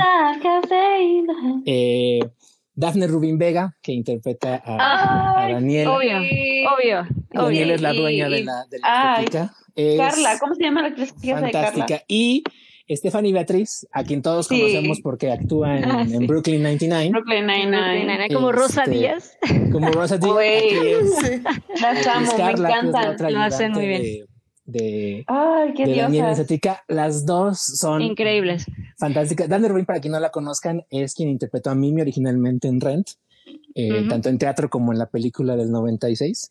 Y lo hace Entonces, Es increíble. una latina con una trayectoria brutal, impresionante en, en Hollywood y en, y en Broadway. Y aquí en esta película está maravillosa. O sea, de hecho ya eh, hace mi número, el, que fue mi número favorito de la película, que es Carnaval del Barrio, ella lo, lo empieza y, no, o sea, yo la amé, o sea, porque aparte es bien padre en el contexto de la película porque ella va, va a mudar su estética a otro barrio porque ya en el suyo están por los cielos y ya se va a despedir y nadie está para despedirla. Entonces se enoja y va a buscarlos y reclamarles ya me voy y nadie me dice nada. Ingratos, básicamente les va a decir Ujú. y los empieza a regañar y este y les dice algo así como de que porque en ese momento ya había ocurrido un apagón, no había luz y no había obviamente aire acondicionado, entonces todo el mundo estaba muriendo de calor y va a regañar y les- la canción la canción empieza, ¿no? Así como desde cuándo los latinos le tenemos miedo a un poco de calor y a un poco de sol y los conmueve los, los mueve como a que bailen y a como que les animen y como que no se dejen derrotar y que sientan orgullosos de sus este, raíces. Ese número me encantó porque aparte tiene una parte donde eh, elevan todas las banderas de todos los países de origen que están ahí representados, algo así como de que suba la bandera cubana y que suba la bandera mexicana y que suba la bandera dominicana y puertorriqueña. No sé, o sea, fue el que como que sí, cuando lo acabé estaba así como, ay, qué, qué bonito y qué orgullo que sean tan, este, tan latinos y tan felices de dónde vienen y de sus raíces y de todo donde son. Y ese número brilla en especial por ella, por, por, por Daphne Rubin Vega y por Stephanie Beatriz y también por Dasha Polanco, que es Carla, porque son las que lo inician y como que lo van llevando hasta el final. Aunque eventualmente se integran los demás personajes, Nina, este, Vanessa y Yusnavi, ¿no? Entonces, este, amé Carnaval del Barrio, amé a Daphne Rubin Vega y a Stephanie Beatriz, porque o sea, son encantadoras, son maravillosas y es- pro talento, básicamente. Cuando No, dijiste- además. Oh, perdón. Perdón. Nada más iba a decir, cuando, cuando, cuando dijiste, ah, ella hace mi número favorito de la película, pensé que ibas a decir, no me digas, y yo te iba a decir Ah, de sí. que, uff, sí. es que también, perdón, ah, vamos a seguir hablando de carnaval, creo que Daphne iba a decir algo, pero nada más yo quería interceder ahí de que no me No, digas. no, de hecho, De hecho, si quieren, De hecho, eh, no, nada más terminen quería- dos segunditos nada. Este, sí, en el chat nos está diciendo justamente Sofía Sánchez, dice que eh, le dio mucha risa la canción de la estética, que también le gustó mucho, la de no, Es no me que es digas. una, es que es No una, ah, no me.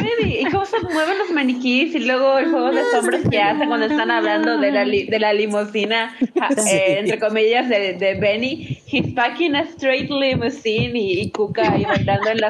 ¡Ay, Dios, no! Está muy bueno. ¡Qué sí. buen, qué buen número!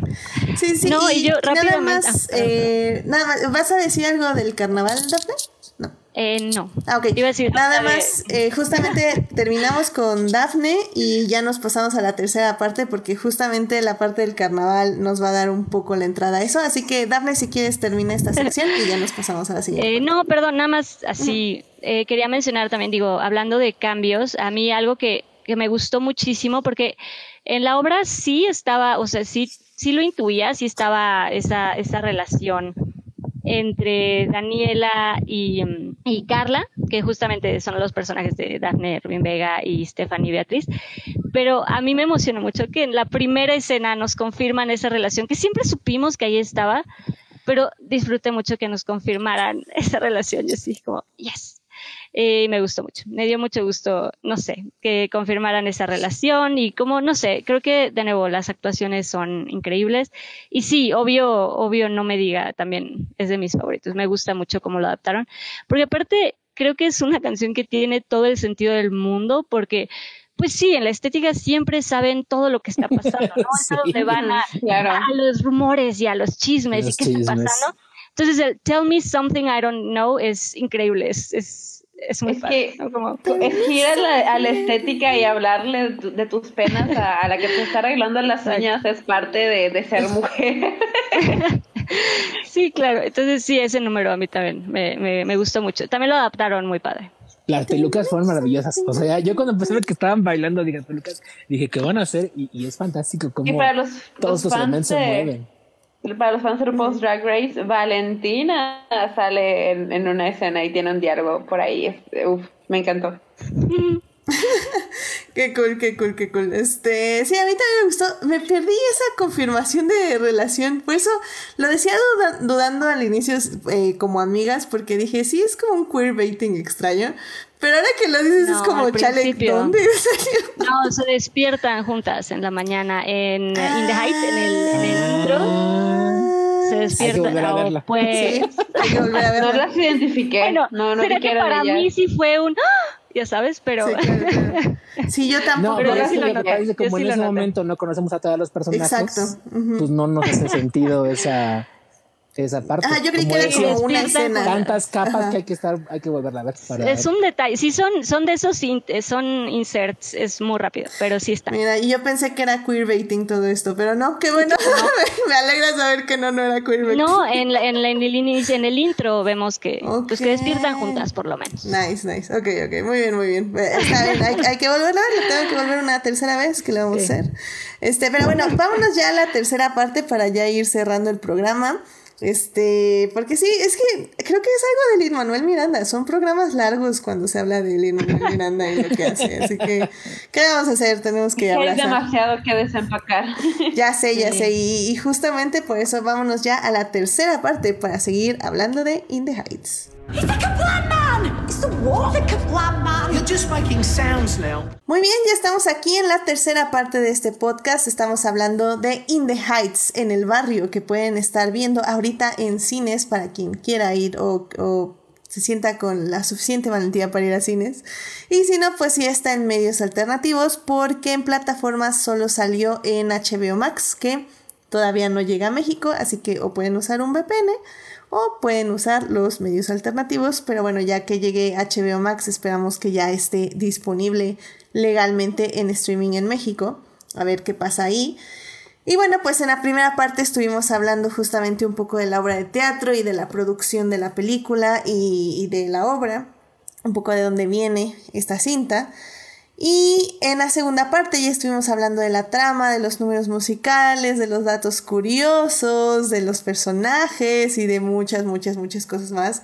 Y pues en esta tercera parte eh, ya vamos a hablar del spanglish en el cine o de la representación, porque la representación latina importa. Y justamente eh, cuando menciona Chris este, este número de, del carnaval, digo, ah, es que ese, ese número siento yo que es justamente un poco la esencia, ¿no? De la película. Eh, creo que me parece como muy acertado que paciencia y fe esté unos números antes, no muchísimos. Yo creo que son como, están como unos 15 minutos de separación. Porque paciencia y fe habla justo esto de las raíces del pasado, de la añoranza. Pero el carnaval del barrio, este, este número musical, habla de de lo de ahora, de cómo se vive el orgullo latino en Estados Unidos, en estas comunidades. Uh -huh. Y de hecho lo dice, porque hay dos personajes que dicen, esta eh, Vanessa y el, el, niño, ahorita se me fue su nombre. Sony. Sony. Este Sony. No me de Sony. No hemos hablado de Sony, y es adorable y es increíble. Claro. Y tiene una carga muy particular. Tiene, el mejor rap de, de, toda la, película. Y lo entrega increíble, lo hace muy bien. la verdad es que eh, creo que se llama Gregory Díaz, si no mal Se llama Gregory Díaz. Lo hace muy bien. Lo hace increíble, lo hace muy bien. Lo hace muy bien. Junior le tocó. Sí, no, no, no, ya no, ya era Junior, Junior, Junior, Junior. A New Hope. Pero lo hace muy bien. Sí, no, y es que justamente en este número, este, tanto Vanessa como Sony están pues decaídos o ven de, forma pesimista todas estas transformaciones que se están dando en el barrio, ¿no? De, de que pues ya se está yendo la estética, que ya se está yendo Usnavi. Eh, y pues varias cosas. Y, y justamente Usnavi les dice, sí, ok, están cambiando las cosas, pero vamos a disfrutar el ahora, vamos a disfrutar que ahorita estamos eh, aquí unidos, vivos, y que podemos cantar, y que podemos bailar, y que podemos estar en el hoy. Y, y justamente es esto, es, de, es celebrar lo que, lo que existe y hablarlo y bailarlo. Y pues sí, claramente cuando, este, cuando están bailando y este, hace la bandera, la bandera mexicana y tú, sí, también es lo mismo. y, y, está bien padre porque cada... que la segunda, la tercera. sí, me, ves ahí buscando todas las banderas mexicanas en el fondo de que, ah, hay una, hay otra, hay otra. Sí, sí. no, y aparte me encantó que sí intentaron incorporar un poquito de los bailes este, típicos de cada país que se mencionaron en Alce la Bandera, porque cuando pasa a México, eh, las chavas están con unos como paliacates, bueno, no son paliacates, se llaman este rebozos. Podrían decir como unos rebozos así ligeros y los mueven simulando una falda, eh, que son movimientos muy típicos de los bailes de México y yo lo sé porque tengo un pasado oscuro ahí. pero, pero. orgullo, este, ¿Eh? Alza la bandera. Está bien, está bien, sí. Aprendí a bailar folclore en algún punto de mi vida. Ah, qué Y, y, es, y está muy padre, o sea, me alegra mucho que estén esos detalles. Y, y sí, te llena, o sea, la, escena está llena de energía, de, de, esta, de este gusto, de, esta, de estos gritos, de este escándalo que hacemos eh, las personas latinoamericanas en cualquier otro país. Y que sí pasa, o sea, yo que he tenido la fortuna de haber salido una vez de este país, eh, realmente encontrarte con una persona latina es, como algo súper único y súper divertido porque es como, ¡ah, mira, es latino! Me pasó que así estaba pasando un carro con algo así súper X reggaetón que aquí odio, así como, no sé, no, ahorita se me, fue, se me fueron todas las canciones reggaetón que conozco, pero literalmente, y yo empecé como a bailar así de choro.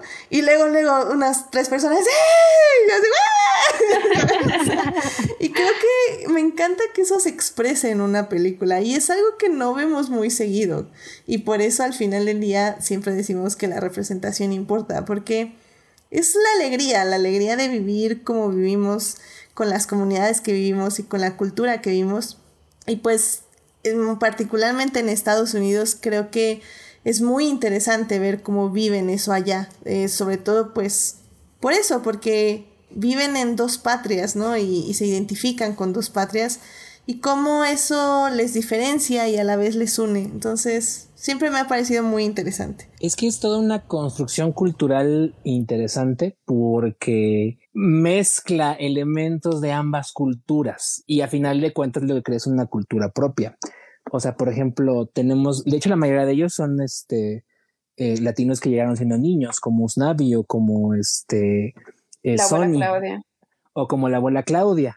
Eh, no todos fueron de padres que llegaron ya ahí a los 18, 20 años, algunos están ahí desde niños. Entonces conocen la cultura latina, pero como de segunda, de segunda mano, por así decirlo pero aún así la hacen propia y la portan con orgullo. Ay, esa parte me encantó. Toda la parte de la abuela Claudia donde le dice las pequeñas acciones que demuestran nuestra dignidad y que este es una es una temática que, la abuela Claudia marca como tres o cuatro veces. Sí, que no somos invisibles, ¿no? Detalles que demuestran que no somos invisibles. Exacto es muy importante porque demuestra cómo estas comunidades latinas fueron construyendo su propio orgullo y fueron construyendo su propia identidad en un lugar que les era completamente ajeno. Y creo que eso es lo más padre de la película. Como comentaron ustedes al, principio, Lin Manuel Miranda crea este musical porque no tenía papeles en los cuales actuar y no se sentía representado por las obras en las que existían. No había nada que lo representara a él y, a toda su gente. Por eso crea In Heights. Y creo que toda la película plasma muy bien lo que es esta cultura que, si lo ven incluso, o sea, a nosotros que vivimos aquí en México, tampoco nos es realmente propia, o sea, tampoco nos es este... Eh, propia a nosotros porque no tenemos como, como dice Edith, no tenemos esta biculturalidad que es la que la construye a final de cuentas. Pero es muy padre eh, conocerla porque encuentras esos puntos de conexión que te permiten reconocerte a pesar de que no sea una identificación plena y total. Entonces, creo que esa es la parte culturalmente más poderosa. Y, otro aspecto que también quería mencionar, porque no lo habíamos tocado, y es creo que también otra parte muy política de la, de la, de la, de la, de la película es la trama de Sony, que Sony es un niño que eventualmente descubrimos es inmigrante y sin papeles, es un inmigrante ilegal, y que al final termina o quiere, quiere aplicar para DACA, para el programa de los Dreamers que estableció en su administración el presidente Barack Obama. Y, y, es un punto importante dentro de la trama porque es donde de hecho se acaban yendo la mayor parte de los fondos del, del premio de lotería y, creo que es un punto importante porque DACA y los Dreamers y todo eso siguen siendo parte de una agenda pendiente dentro de, dentro de Estados Unidos, siguen siendo parte de una, una comunidad que tiene un estatus legal demasiado frágil, a pesar de que son parte muy importante y muy integrada ya a, la economía y a la sociedad estadounidense. Entonces es muy padre que la película lo resalte y que lo mantenga como un tema vigente dentro de la agenda eh, actual. Sí, y es interesante porque eh, Sony, de hecho, pues como lo que dice en, su rap en 96 mil, em, es el que más ideas tiene para cómo mejorar su comunidad. Y es el que está diciendo de que no, los, los políticos, o sea, el racismo en este país ya no nada más existe, sino que está en nuestras caras. Y es el que más preocupado está como por la situación de su comunidad en el barrio.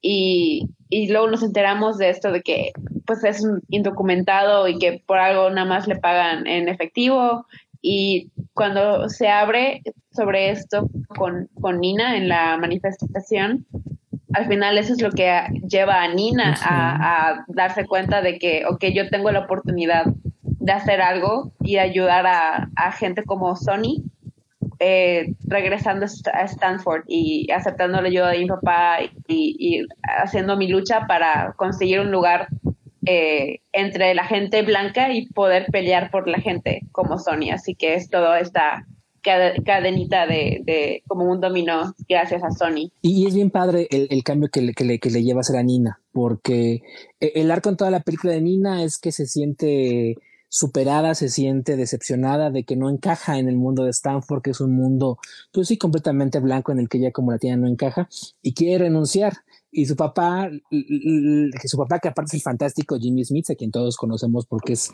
Bail Organa en este en la trilogía precuela en Rogue One de Star Wars. Ojalá, ojalá le hubieran dejado su la canción de, ya sé, inútil. ya sé, yo también quería oírlo cantar. Y también lo conocen porque fue el villano de la tercera temporada de Dexter. Digo, ah, por si gustan. Otra referencia. También, también, true, true. Y él la quiere convencer de que no deje la escuela de que aprecie el, sacrificio económico que él está haciendo en su patrimonio. Y como dices, no se hasta que conoce a Sony y que tiene como que esta empatía con su historia y se da cuenta de que él no puede hacer realmente mucho por su estatus eh, y, por su comunidad, tanto como ella sí lo puede hacer porque ella tiene esa oportunidad, a pesar de que tengan que enfrentarse seguramente a muchas más este, batallas y humillaciones y, este, y desencuentros como las que cuenta y plantea a lo largo de la película, ese como esa empatía que, que, que, le nace con ella y ese deseo de mejorar la comunidad que le nace de la historia de Sony es muy poderoso porque también refleja como esta tejido social que se va forjando en estas comunidades. Sí, no, y también el, entender, el, el, querer, lo que dices, ¿no? Darse cuenta y querer aprovechar la oportunidad que ella sí tiene y que de alguna forma a ella sí lo puede hacer, ¿no? Viendo lo que él no, no puede hacer, es decir, como lo, yo sí lo tengo y no lo estoy aprovechando, sí tengo que hacer algo y sí tengo que aprovecharlo yo que puedo hacerlo. ¿No? Y pues sí, valorar y aprovechar también el sacrificio que, pues sí, que su padre hace por ella, que también, como dices, la actuación de Jimmy Smith es, es bonita, también lo hace, también lo hace muy bien. ¿Cómo es su canción en el musical teatro? Del personaje me refiero. Eh, no, lo que pasa es que ajá, tiene una canción que se llama Inútil, donde, bueno, básicamente habla de su relación con su padre y lo que él desea para su hija, ¿no? Ah, Que acá lo tenemos un poco a lo largo de las conversaciones y de otro tipo de exposición, pero, pero sí me hubiera gustado verlo cantar. Es que tiene un carisma muy particular ese actor, lo amo, lo amo con toda mi vida. Y de hecho, dato curioso, eh, el asunto de, de su casteo fue porque él es muy, este, era muy fan de In the Heights de la obra de teatro y de hecho fue a verla muchas veces y, y justo le dijo a- en algún backstage, le dijo a Lin Manuel Miranda, oye, me encanta tu obra, cualquier cosa que necesites, llámame, aquí está mi número, te lo dejo. Y este, y por favor, en serio, cualquier cosa que necesites, dinero, apoyo, fondos, whatever, yo te lo doy. Ah. Y, y entonces Lin Manuel Miranda, pues cuando estaban haciendo el casting, se acordó y le dijo, vente eh, para que hagas el cast de este personaje porque quiero que tú lo hagas en la película. Y pues ya, y así fue como lo castearon. Oh. No, y lo hace muy bien. Y ese Sí. Good Morning, lo- Café con leche, no, ¿qué es? Pan, Pan caliente, caliente, café café, con con leche. Pero sí, pero no, pero lo hace muy bien. Y sí, la verdad es que es un tema que, que justamente también desarrollan más en la película que en la obra. Entonces también está padre que hablen de eso y lo que dices, creo que Sony también es un personaje muy bonito, justo por lo que dicen. Además es alguien que ama Nueva York, ¿sabes? Que defiende y que le dice a, a Usnavi, le dice como, no, tú vete a tu sueño, yo de aquí ya tengo mi isla, güey, tú vete a la tuya, yo estoy bien, a mí no me involucres en tus planes, a mí déjame aquí. Sí. Además también digo, aprovechando el, el tema, ese cameo de Mark Anthony como el, como el tío la yo Vega lo reconocí. lo hace muy bien. Irreconocible ese. Yo No también me quedé así como de. Yo dije, ¿será Marc mm, Anthony? Pero se ve muy acabado y muy fregado. Sí, yo dije, por la No, manera en pues que me sí, están era- presentando a este vato, siento que debería estarlo reconociendo, como que debería saber quién es, pero no tengo idea de quién es hasta que vi los créditos y vi Mark Anthony. Yo, ¿cómo que chingados era Mark Anthony? Es Está que así. Sí wow, se ve, pero se ve wow. más demacrado, ojeroso, Y también ese, ese personaje no existe en la obra. Ah, ok. No, no, en, en la obra ajá, no, no existe. Toda ujú. esa storyline, de hecho, no está. Ese personaje no existe en la obra, nunca conocemos a los papás de, de Sunny. ¿Pero si tiene o es este...? Así que está interesante esa, ese, esa añadidura. Sí, no, y lo No hacen- sabemos, sí. creo que nunca lo mencionó. O sea, sí sabemos que son primos eh, Sony y Usnavi, pero pues no sé si asumimos se que sus desarrolla. papás están muertos porque pues Ah, nunca ok. salen ni nada. Sí, no, no se desarrolla tanto. No, pero sí Marc Anthony me quedé así como de... Me quedé dudándolo y hasta el crédito fue así como de, ah, sí era Marc Anthony, pero ya shock. no se parece al Marc Anthony que recuerdo. Y de hecho la canción de los créditos la canta él junto con, con Lin-Manuel Miranda, que es un número original de... Para la película. Entonces, este... Sí tuvo, no lo oímos cantar en la película, pero sí canta al final Marc Anthony. Y digo Para ser nominada a los que como canción original. que va a estar, va a interesante esa lucha, porque si hay nominaciones de In the Heights, va a ser contra West Side Story, así que Ay, va a ser algo. Sí, definitivamente, ya sé. Y Por lo sí, menos al Globo de Oro sí se pelearán por él.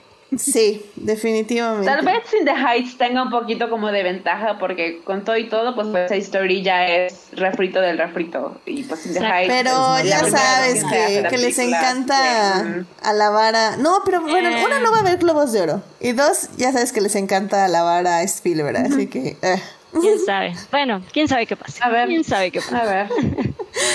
ya sé, y la verdad es que... No, eh, y perdón, nada más. Sí, adelante, Perdón, nada más como Sí, también, eh, volví, perdón, ahorita me acordé, volviendo un poco a, a este momento de esta energía que hay en el número de carnaval. De, mm, quería también nada más como comentar, eh, de hecho, el director, este John M. Chu, en su Twitter compartió un video que a mí me gustó mucho porque justamente pone como este momento donde él decía corte, creo que en es- después justamente de esta escena, y cómo no paraban, ¿no? O sea, eh, dijo corte y nadie cortaba y todos seguían bailando y gritando y tocando música y, y sientes la vibra. Y creo que eso es lo bonito de toda la película, creo que se siente esa energía y ese corazón y esa, esa buena vibra. Sí, de hecho, eh, las dos, tres entrevistas que alcancé a ver con todo el cast, porque hubo muchas entrevistas pandémicas, es decir, cada quien en su casa, este, vía Zoom.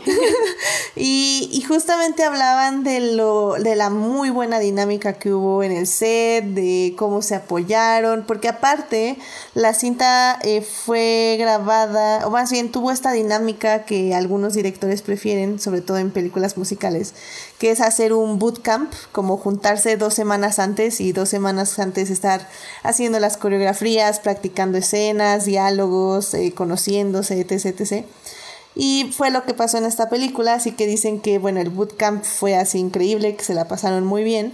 Y luego ya en la película también que armaron muy buenas relaciones entre todos. Entonces, eh, sí, definitivamente de que se llevaron bien, de que se la pasaron bien y de que eh, realmente era una muy buena vibra en el set. Sí, y efectivamente se ve muy bien reflejada en la película. Y bueno, justamente eh, nada más, igual ya para casi ya cerrar, creo que cada vez disfruto más, o sea, Recuerdo que cuando éramos niños, o sea, que veíamos películas, ya saben, que salía una persona que te hablaba en ruso y pero no era ruso, realmente hablaba en, en inglés con acento ruso o etc, etc, etc. Me acuerdo, no sé, películas como James Bond, cosas así.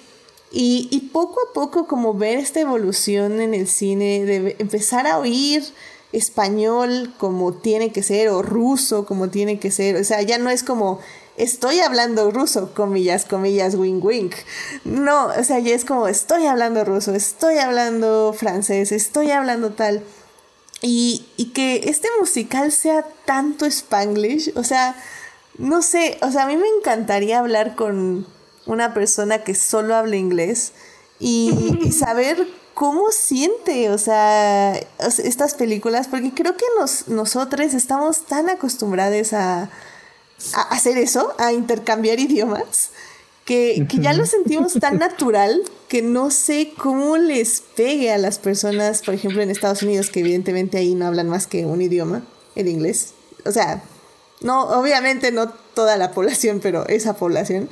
Y, y, me gustaría saber qué piensan, porque en realidad qué bonito es. Yo solo recuerdo una película que curiosamente se llama Spanglish, que, que, justamente usaba esta dinámica de que la actriz hablaba español porque solo podía hablar español y cómo iba aprendiendo a hablar inglés, etc.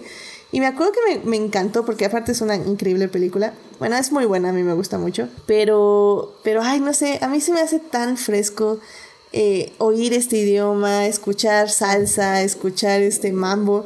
Y justamente hay, hay dos partes en el musical que ahorita no me acuerdo, pero hay canciones. Ah, la de No pare, sigue, sigue. Sí, sí, sí. ¿Qué es no pare, sigue, sí, sí, sí, sí, es increíble. Es increíble. Y también cuando están en el parque, creo que hay otra canción que, que meten, pero no me acuerdo Detallitos, ahorita. Sí. sí, no, me parece como excelente. O sea, creo que esas, esos son los detalles que le dan vida a esta película. O sea, aparte de todo lo demás que ya hemos mencionado.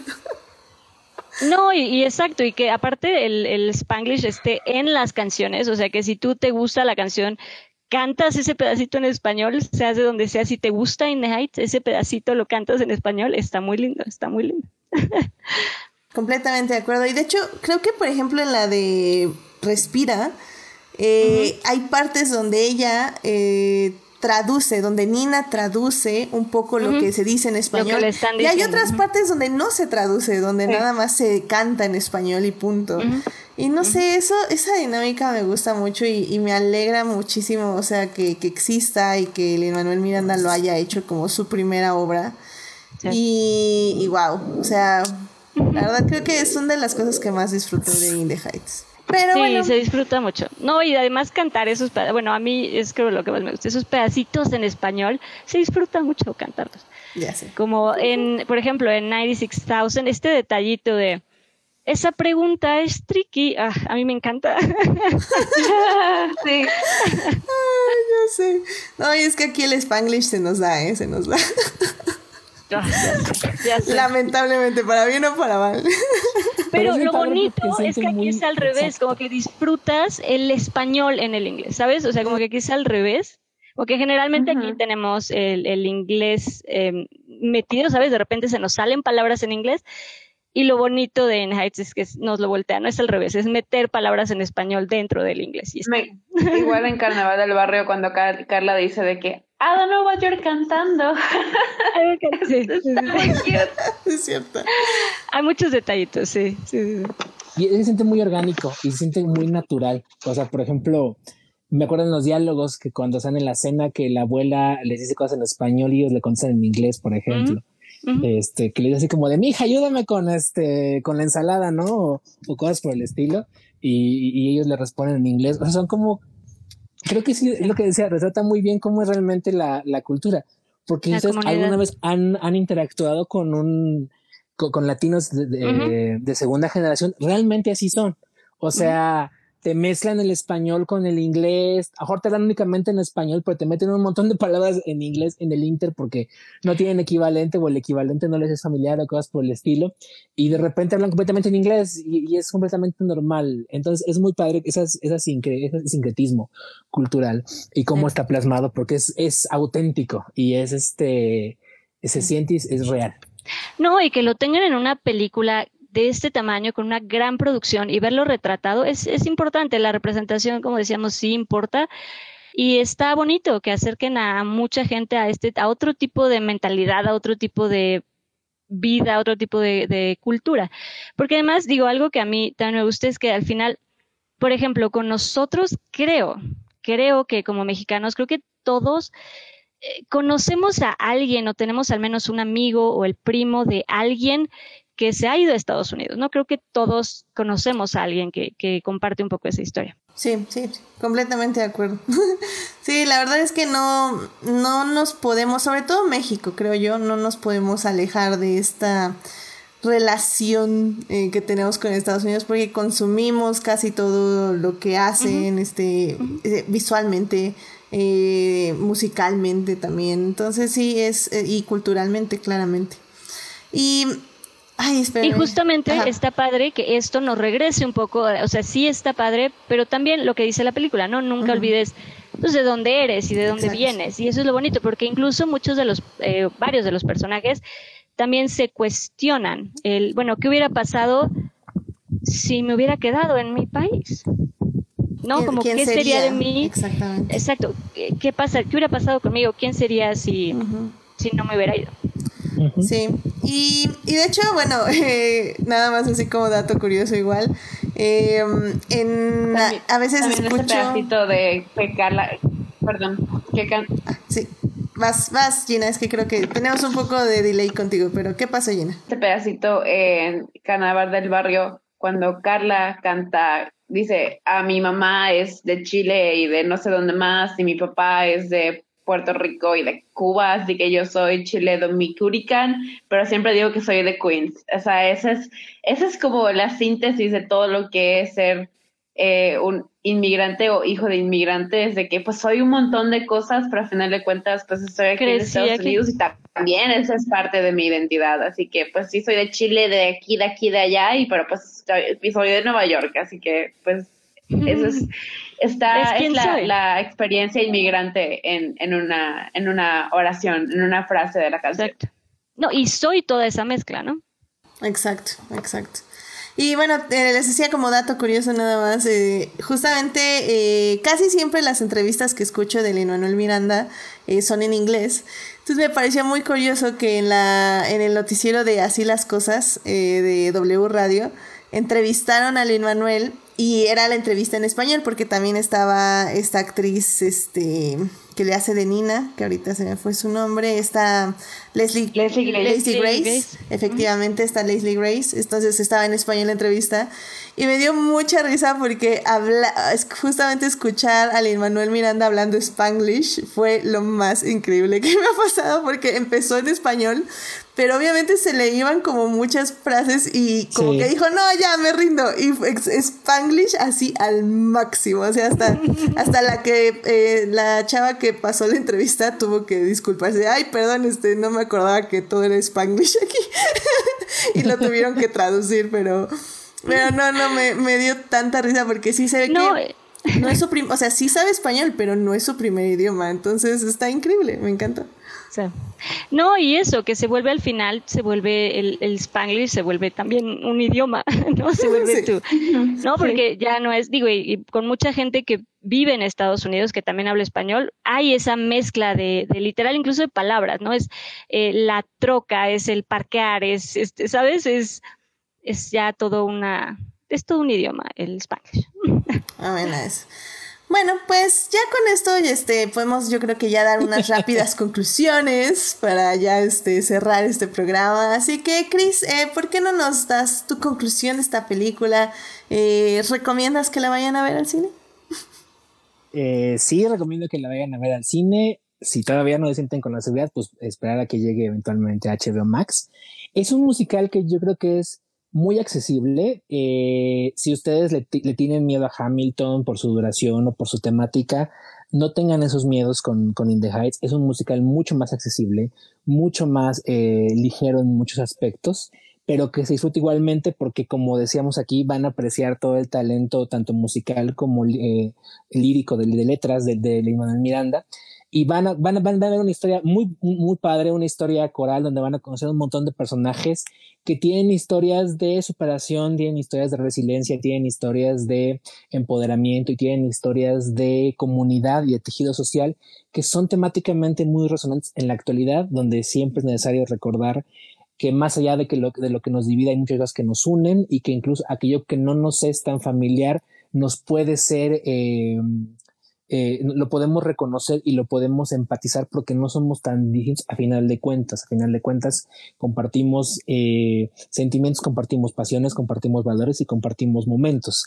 Entonces creo que el musical plasma muy bien eso. Es una magnífica invitación para conocer un poquito cómo es la vida de las personas eh, latinas en Estados Unidos y van a reconocerse ahí, van a cantar ahí y van a sentirse alegría por esas personas y por los personajes y los sacos que tienen y además es una garantía de que van a ver un montón de talento latino en pantalla que es impresionante. Eh, como les dije, obviamente Melissa Barrera ahí este, porque es mexicana, pero todos los demás también son maravillosos y son cada uno por dentro de talento y derroche de talento en pantalla. Entonces sí vayan a ver, es maravillosa, es muy divertida eh, vayan a ver porque aparte sí, o sea, Cinemex, Cinepolis le dieron cada como una sala, cuando mucho a la película. Entonces, y ya ahorita su número de taquilla y le fue más o menos. Entonces, sí es muy probable que dé el semanazo en muchas salas y en otras le quiten funciones hasta dejarlas en poquitas. Entonces, si tienen interés de verla en pantalla, corran porque realmente sí se disfruta mucho. Hay muchas cosas en pantalla que se ven y que se disfrutan en el tamaño y, y que se disfrutan en la energía y todo eso. Este, y vayan a ver porque realmente vale mucho la pena en el barrio, in the Heights. Dafne. Eh, sí, pues comparto lo que dice Chris, vayan a verla. La verdad es que em, tiene mucho corazón, tiene buena vibra, tiene energía, si tienen ganas de algo que les haga sentir bien, de que los inspire, algo con corazón, vale la pena. Si tienen ganas de escuchar música padre, algo que los anime, eh, ver colores, ver, de nuevo, es, es energía, lo, sí, sí creo que motiva y no sé, es algo para levantar un poco el ánimo y está, está padre. Si quieren, eh, pues sí, sentirse un poco inspirados y motivados, sí, vayan a verla. Sí, sí la recomiendo. Como dice también Cris, si no se sienten todavía con la seguridad de ir al cine, eh, ya llegará pronto a HBO Max pero, pero sí vale mucho la pena. Yo sí la recomiendo. Tiene muy bonita energía, tiene, como dicen, es talento latino. Eh, por cierto, sí chular también a Melissa Barrera porque lo hace muy bonito. Em, como Vanessa, la verdad es que lo hace muy bien. Ese personaje, sobre todo por las canciones que tiene, eh, era un reto porque la actriz que lo hace en Broadway lo hace increíble y su voz eh, yo la tenía ya mucho, muy grabada en mi cabeza y me parecía como muy difícil eh, quien sea que iba a interpretar a Vanessa. Y creo que, creo que Melissa lo hace muy bien, canta muy bonito, actúa muy bien. Me gustó a mí mucho también su interpretación. Entonces, nada más ahí una flora a la interpretación de, de Melissa, que lo hizo bastante bien también. ¿Gina? Pues igual, por dos a todo lo que han dicho Chris y Daphne, para mí el cine musical es una de las cosas más que más me hacen feliz porque creo que es, todo el cine lo hace, ¿no? Pero sobre todo el cine musical logra llevarte a un mundo donde literal si quieres voltearte y cantar, la persona de al lado te va a contestar cantando y de repente vas a voltear y todo el mundo va a estar bailando y, disfrutando su día y haciendo música em, de la nada. Y esa es de las cosas más padres que, y que más me, me, llenan de vida y por eso me encanta el cine musical y e In the Heights es precisamente ese tipo de, de película eh, le, está hablando con mi hermana sobre de que si va a ir a ver In the Heights y todo, y me dice de que no, pues es que mi esposo con, este, no ha podido sobrevivir a Los Miserables. Y yo, güey, pero es que también ustedes están viendo Los Miserables, o sea, están queriendo correr un maratón olímpico y ni siquiera han entrenado nada. Sí, Es, otra, es otro nivel. Con los miserables. No, no, no, y ya, y ya le, le, empecé a platicar, le empecé a platicar, no, pues fíjate que In the Heights es un musical así, con latinos, bla, bla, y ya como que sí logré como convencerla. Así que, pues, si no, si no son musicales porque no les gustan los miserables, no se preocupen, no es ese tipo de musical. Eh, se van a divertir, van a llorar. Yo, yo sí llevé, yo fui así la ridícula que llevó su rollo de papel higiénico porque sabía que iba a llorar un montón. Así que si son de llorar, lleven su papel higiénico porque sí, eh, pues, puede, hay escenas muy conmovedoras. Eh, pero en general van a salir con una vibra muy positiva. Eh, van a ver van a ver un montón de gente muy talentosa haciendo unos chingones en lo que hacen, tanto eh, los, direct los directores, los coreógrafos, como los mismos actores, los que cantan y los que bailan, todos. Y eso siempre nos llena a todos, yo creo, de una muy bonita vibra y buena sensación. Y, y pues es una excelente película para ir a ver en pareja, en familia, con quien quieran. Cualquier persona puede ir a disfrutarla. Y pues, pues eso, véanla. Y si les interesa eh, ver la obra, yo tengo una versión grabada de Broadway, no es Lynn, es Javier Muñoz, que es como su, su forever alterno, que también fue su alterno en Hamilton, pero igual Javier lo hace muy bien, eh, pero el resto del cast es el cast original con Chris Jackson y todos, eh, así que si les interesa ver la obra musical, es una buena versión grabada del teatro, así que mándenme mensaje y ahí se las puedo mandar. Gracias a mi amiga Andrea Dager por patrocinarla, eh, por si les interesa eh, checarla y compararla con la película y todo. Pues ahí está.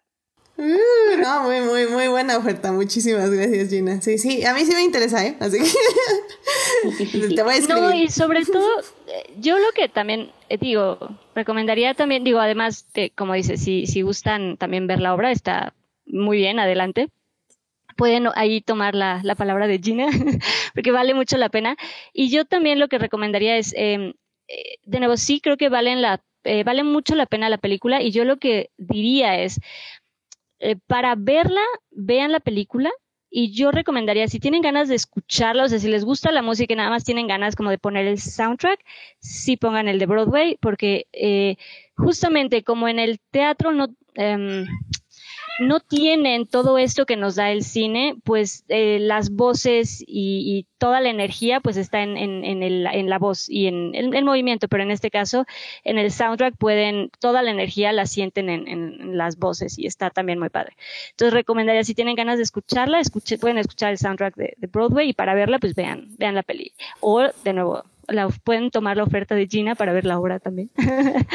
Pero sí, vale, vale mucho la pena. Que por cierto, también en las entrevistas, Lin Manuel Miranda estaba promocionando el libro que va a estar basado en la obra de teatro.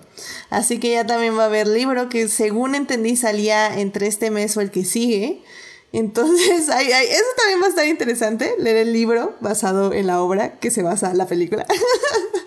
Entonces, hay, hay ya varias opciones para disfrutar de In the Heights, definitivamente. Pero según yo, bueno, no sé si te refieres a Finding Home. Según yo, es como de todo el proceso creativo, ¿no? De la obra. Ay, ya no sé, entonces sí me, me, informé mal. Es que lo, lo oí como muy rápido. Fue de los últimos videos que escuché. Sí, entonces. según yo, sí está sacando un libro que se llama justo, es de In the Heights Finding Home. Y okay. es, según yo tengo entendido, de como todo el proceso creativo ah, de In the Heights. Y creo que viene el guion y algunas notas. Ajá, sí. En el guion y toda la historia. Como, como, pues sí, todo el proceso.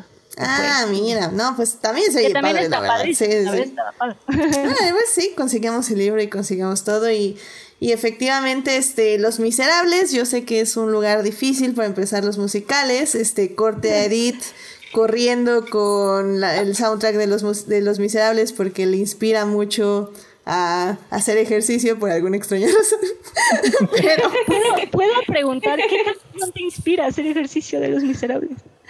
¿Cómo? ¿Cómo? ¿Qué, ¿Qué canción pones para correr? Ajá, ¿qué canción te inspira a hacer ejercicio de los miserables? Uh, all night, oh, Pretending he's No, mira, mira, lo peor, lo peor es que me encantaba cuando hacía rutinas de velocidad. Me encantaba ponerla de Fantin, la canción de Fantin. What? ya sé. Wow. Es que, es que era como. Yo hubiera pensado Do You Hear the People. Ya sabes que esta sí es como. Ta- mira, también me gusta, Sing, pero-. Esa- es que en lugar de llorar, corres más rápido, ¿ves? Te alejas de la tristeza. Quieres correr de tus emociones. Exacto. Pero bueno. no, pero sí, no esta es una, una vibra muy diferente. A, a Sí, Lady sí, Claro, sí, sí, sí. sí. Sí, no, la verdad es que sí, concuerdo con todo lo que dijeron. Este, la energía al terminar del musical es muy, muy buena. Eh, probablemente no me voy a obsesionar tanto como con Hamilton, pero definitivamente si quiero, así como ahorita que la estaba revisando antes del podcast, sí fue así como, alza la bandera. da, da", sí, Ya está. Pero no, sí estaba yo cante y cante. Entonces, está increíble. Vayan a ver en cines si se sienten este, segures, pero... Si no, pues esperemos a que llegue en HBO Max y mientras la pueden ver en medios alternativos. Bueno, y yo sí, perdón, nada más rápidamente, sí puedo preguntar eh, a ustedes qué así nada más como para rápido concluir qué qué canción les gustó mucho, o sea que sí disfrutaron como la que más disfrutaron de In the Heights. Uf. Mm, creo que para mí sí fue la de Alza la bandera, que no se llama así, que se llama ¿cómo se llama? Carnaval. Carnaval del Carnaval barrio. del barrio. Porque sí, o sea, sí me... Sí, o sea, sí, sí me quería parar a bailar, la verdad. Así, literal. Para mí, para mí creo que es 96,000 de por sí desde el musical. eh, Sí, también se transfiere 100% a la obra y pues, eh, pues sí, pues, pues, y, y em, ah, no me digas, es- la tengo pegada, de repente nada más en mi, en mi cabeza empieza a sonar la voz de, de Daniela de... de Sonina, I hear you've been talking to Benny. y así, así de la Pero no nada. yo, es, Sí. es buena. Y yo creo que igual sería Carnaval del Barrio, porque aparte viene ese momento como que triste y solemne con todo lo que pasa con la abuela Claudia, el apagón y todo eso, y la manera en que levanta el ánimo y en la que levanta el, el orgullo y todo eso.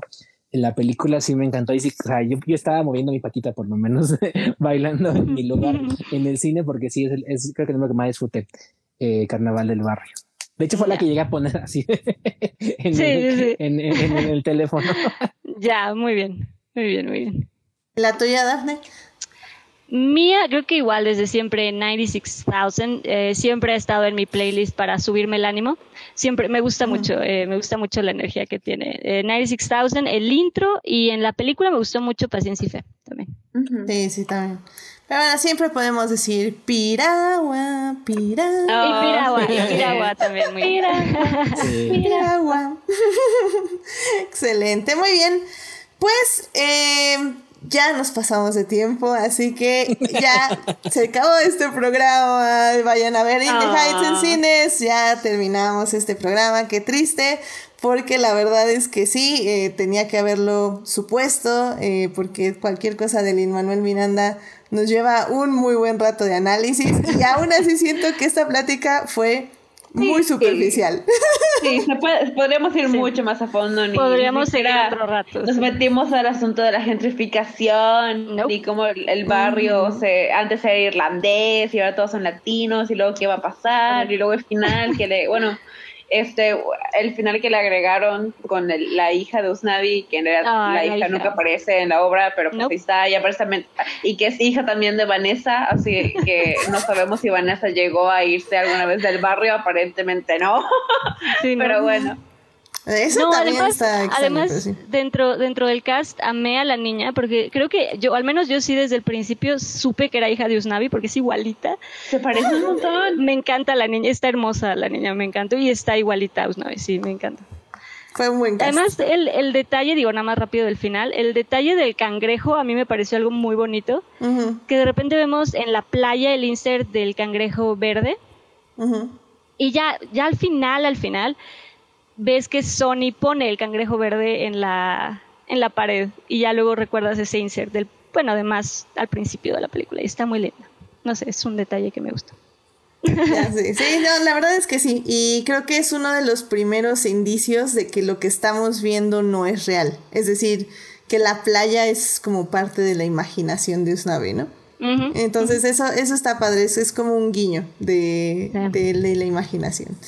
Y sí, bueno, pues eh, justamente en Twitch Julián García dice que falta media hora, que todavía no, pero no, ya Julián, ya, ya, esto ya se tiene que acabar porque así es la vida. Y no vayas a empezar a pedir el release de In the Heights Cut porque no va a haber.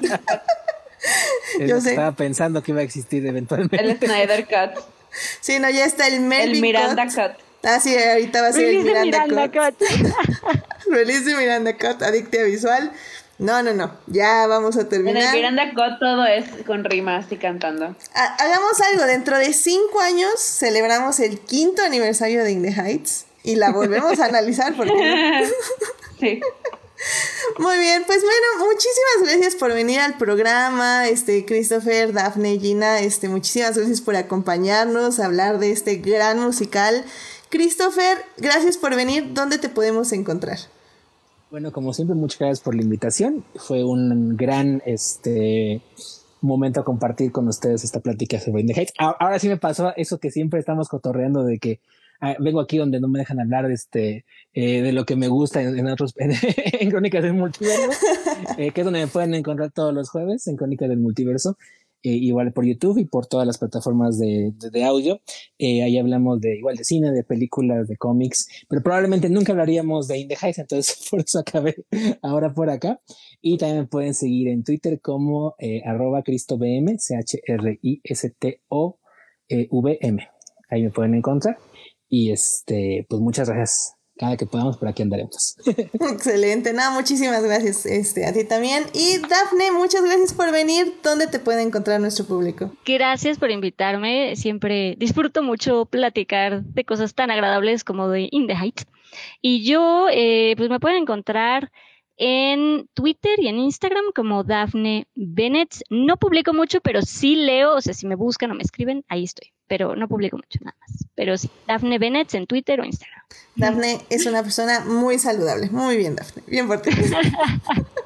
este, Gina, muchísimas gracias por venir al programa. ¿Dónde te puede encontrar nuestro público? Gracias, igual a mí me encanta venir a platicar con todos los que eh, vienen aquí a Adictia.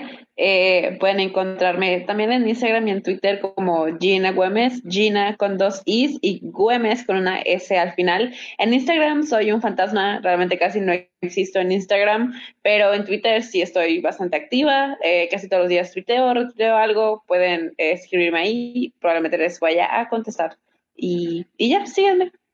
Excelente, muchísimas gracias. Y bueno, ya saben, a mí me pueden encontrar en HT Idea, donde cada vez hablo menos de Star Wars y hablo cada vez más de Lewis Hamilton y de Checo Pérez, que tienen sentimientos encontrados en mi corazón porque pierde Luis Hamilton, pero gana Checo Pérez y no sé qué hacer. Y por perder me refiero a que Luis Hamilton quedó en segundo lugar, obviamente. No apóyalos a los dos. Yo los apoyo, yo los apoyo, pero que quiero que Hamilton gane y que Checo quede en segundo, ¿sabes? Pero bueno, ¿qué le vamos a hacer? Y bueno, pues suscríbanse al canal de YouTube y Twitch para que les avise cuando estemos en vivo y nos puedan acompañar en el chat, como el día de hoy nos estuvo acompañando Araceli Zamudio, estuvo también Sofía Sánchez, Juan Pablo Nevado, este pasó a saludar aquí al chat, estuvo también Joyce, estuvo Uriel Botello y también pasó Héctor Guerra a saludar. Muchísimas gracias por estar en el chat. Y en Twitch, obviamente, estuvo el gran Julián García, que siempre está ahí muy atento en Twitch. Muchísimas gracias, Julián. Y bueno, también gracias a quienes nos oyen durante la semana en Heartis, Spotify, Google Podcast y en iTunes. Este programa estará disponible ahí a partir del miércoles en la mañana. Eh, muchos saludos a Jesús Alfredo, a Joyce, a Fernando, a Jessica y a Simena, quienes son parte del team diferidos. Muchísimas gracias por escuchar. Sí, si quieren más de Adictia Visual, estamos en Facebook, pero también en el Instagram, donde es la plataforma oficial del podcast. Ahí pueden leer reseñas de películas y series, ver los reels, que juro que ya voy a seguir subiendo, y acompañarnos en los lives, que tal vez tenemos un live especial para este fin de semana con Chris. Así que vamos a hablar probablemente de Luca, así que lo estoy diciendo al aire para prometerlo. Ay, hermosa. Yo sé. Claro que sí. Ay, no sé, no hubo eh, recomendación de la semana, pero yo les iba a recomendar Luca, véanla, está muy buena. Yo también le iba a recomendar. Por eso no, ven, todo estaba este, fríamente calculado. en, en, tu imagen de las recomendaciones cuádruples de la semana, todos recomendamos Luca. Luca. Exactamente. Literal voy a poner recomendación de la semana Luca, sí, en mayúscula. Lo cual cuatro. me hace pensar si debería haber un podcast. Yo digo que no, pero vamos a hacer un live y lo ponemos a votación. Si quieren un podcast de Luca, por favor escríbanle a Adictia Visual en cualquiera de las redes y lo tendremos en consideración, ¿vale? y bueno, pues la próxima semana eh, ya tenemos programa. Vamos a hablar de la serie Pose, esta serie que pueden ver las dos primeras temporadas en Netflix y la tercera temporada salió justamente el mes pasado y terminó este mes. Ella es la tercera y última temporada. Entonces vamos a tener nuevos invitados, lo cual qué emoción. Y, y vamos a hablar de, de esta gran serie que, que, espero que pues les incitemos a, a ver y a disfrutar porque Habla mucho sobre familia, sobre encontrar a, la, a, tu familia, pero sobre todo de identidad y encontrarse a sí mismo en este increíble, interesante mundo. Entonces, acompáñanos la próxima semana. Eh, pues que tengan una muy linda semana, síganse cuidando mucho, no bajen la guardia, por favor, sigan usando cubrebocas. Cuídense, gracias Dafne, Cris, Gina. Cuídense mucho, nos estamos escuchando. Buenas noches. Gracias, bye. bye. Cuídense. Bye.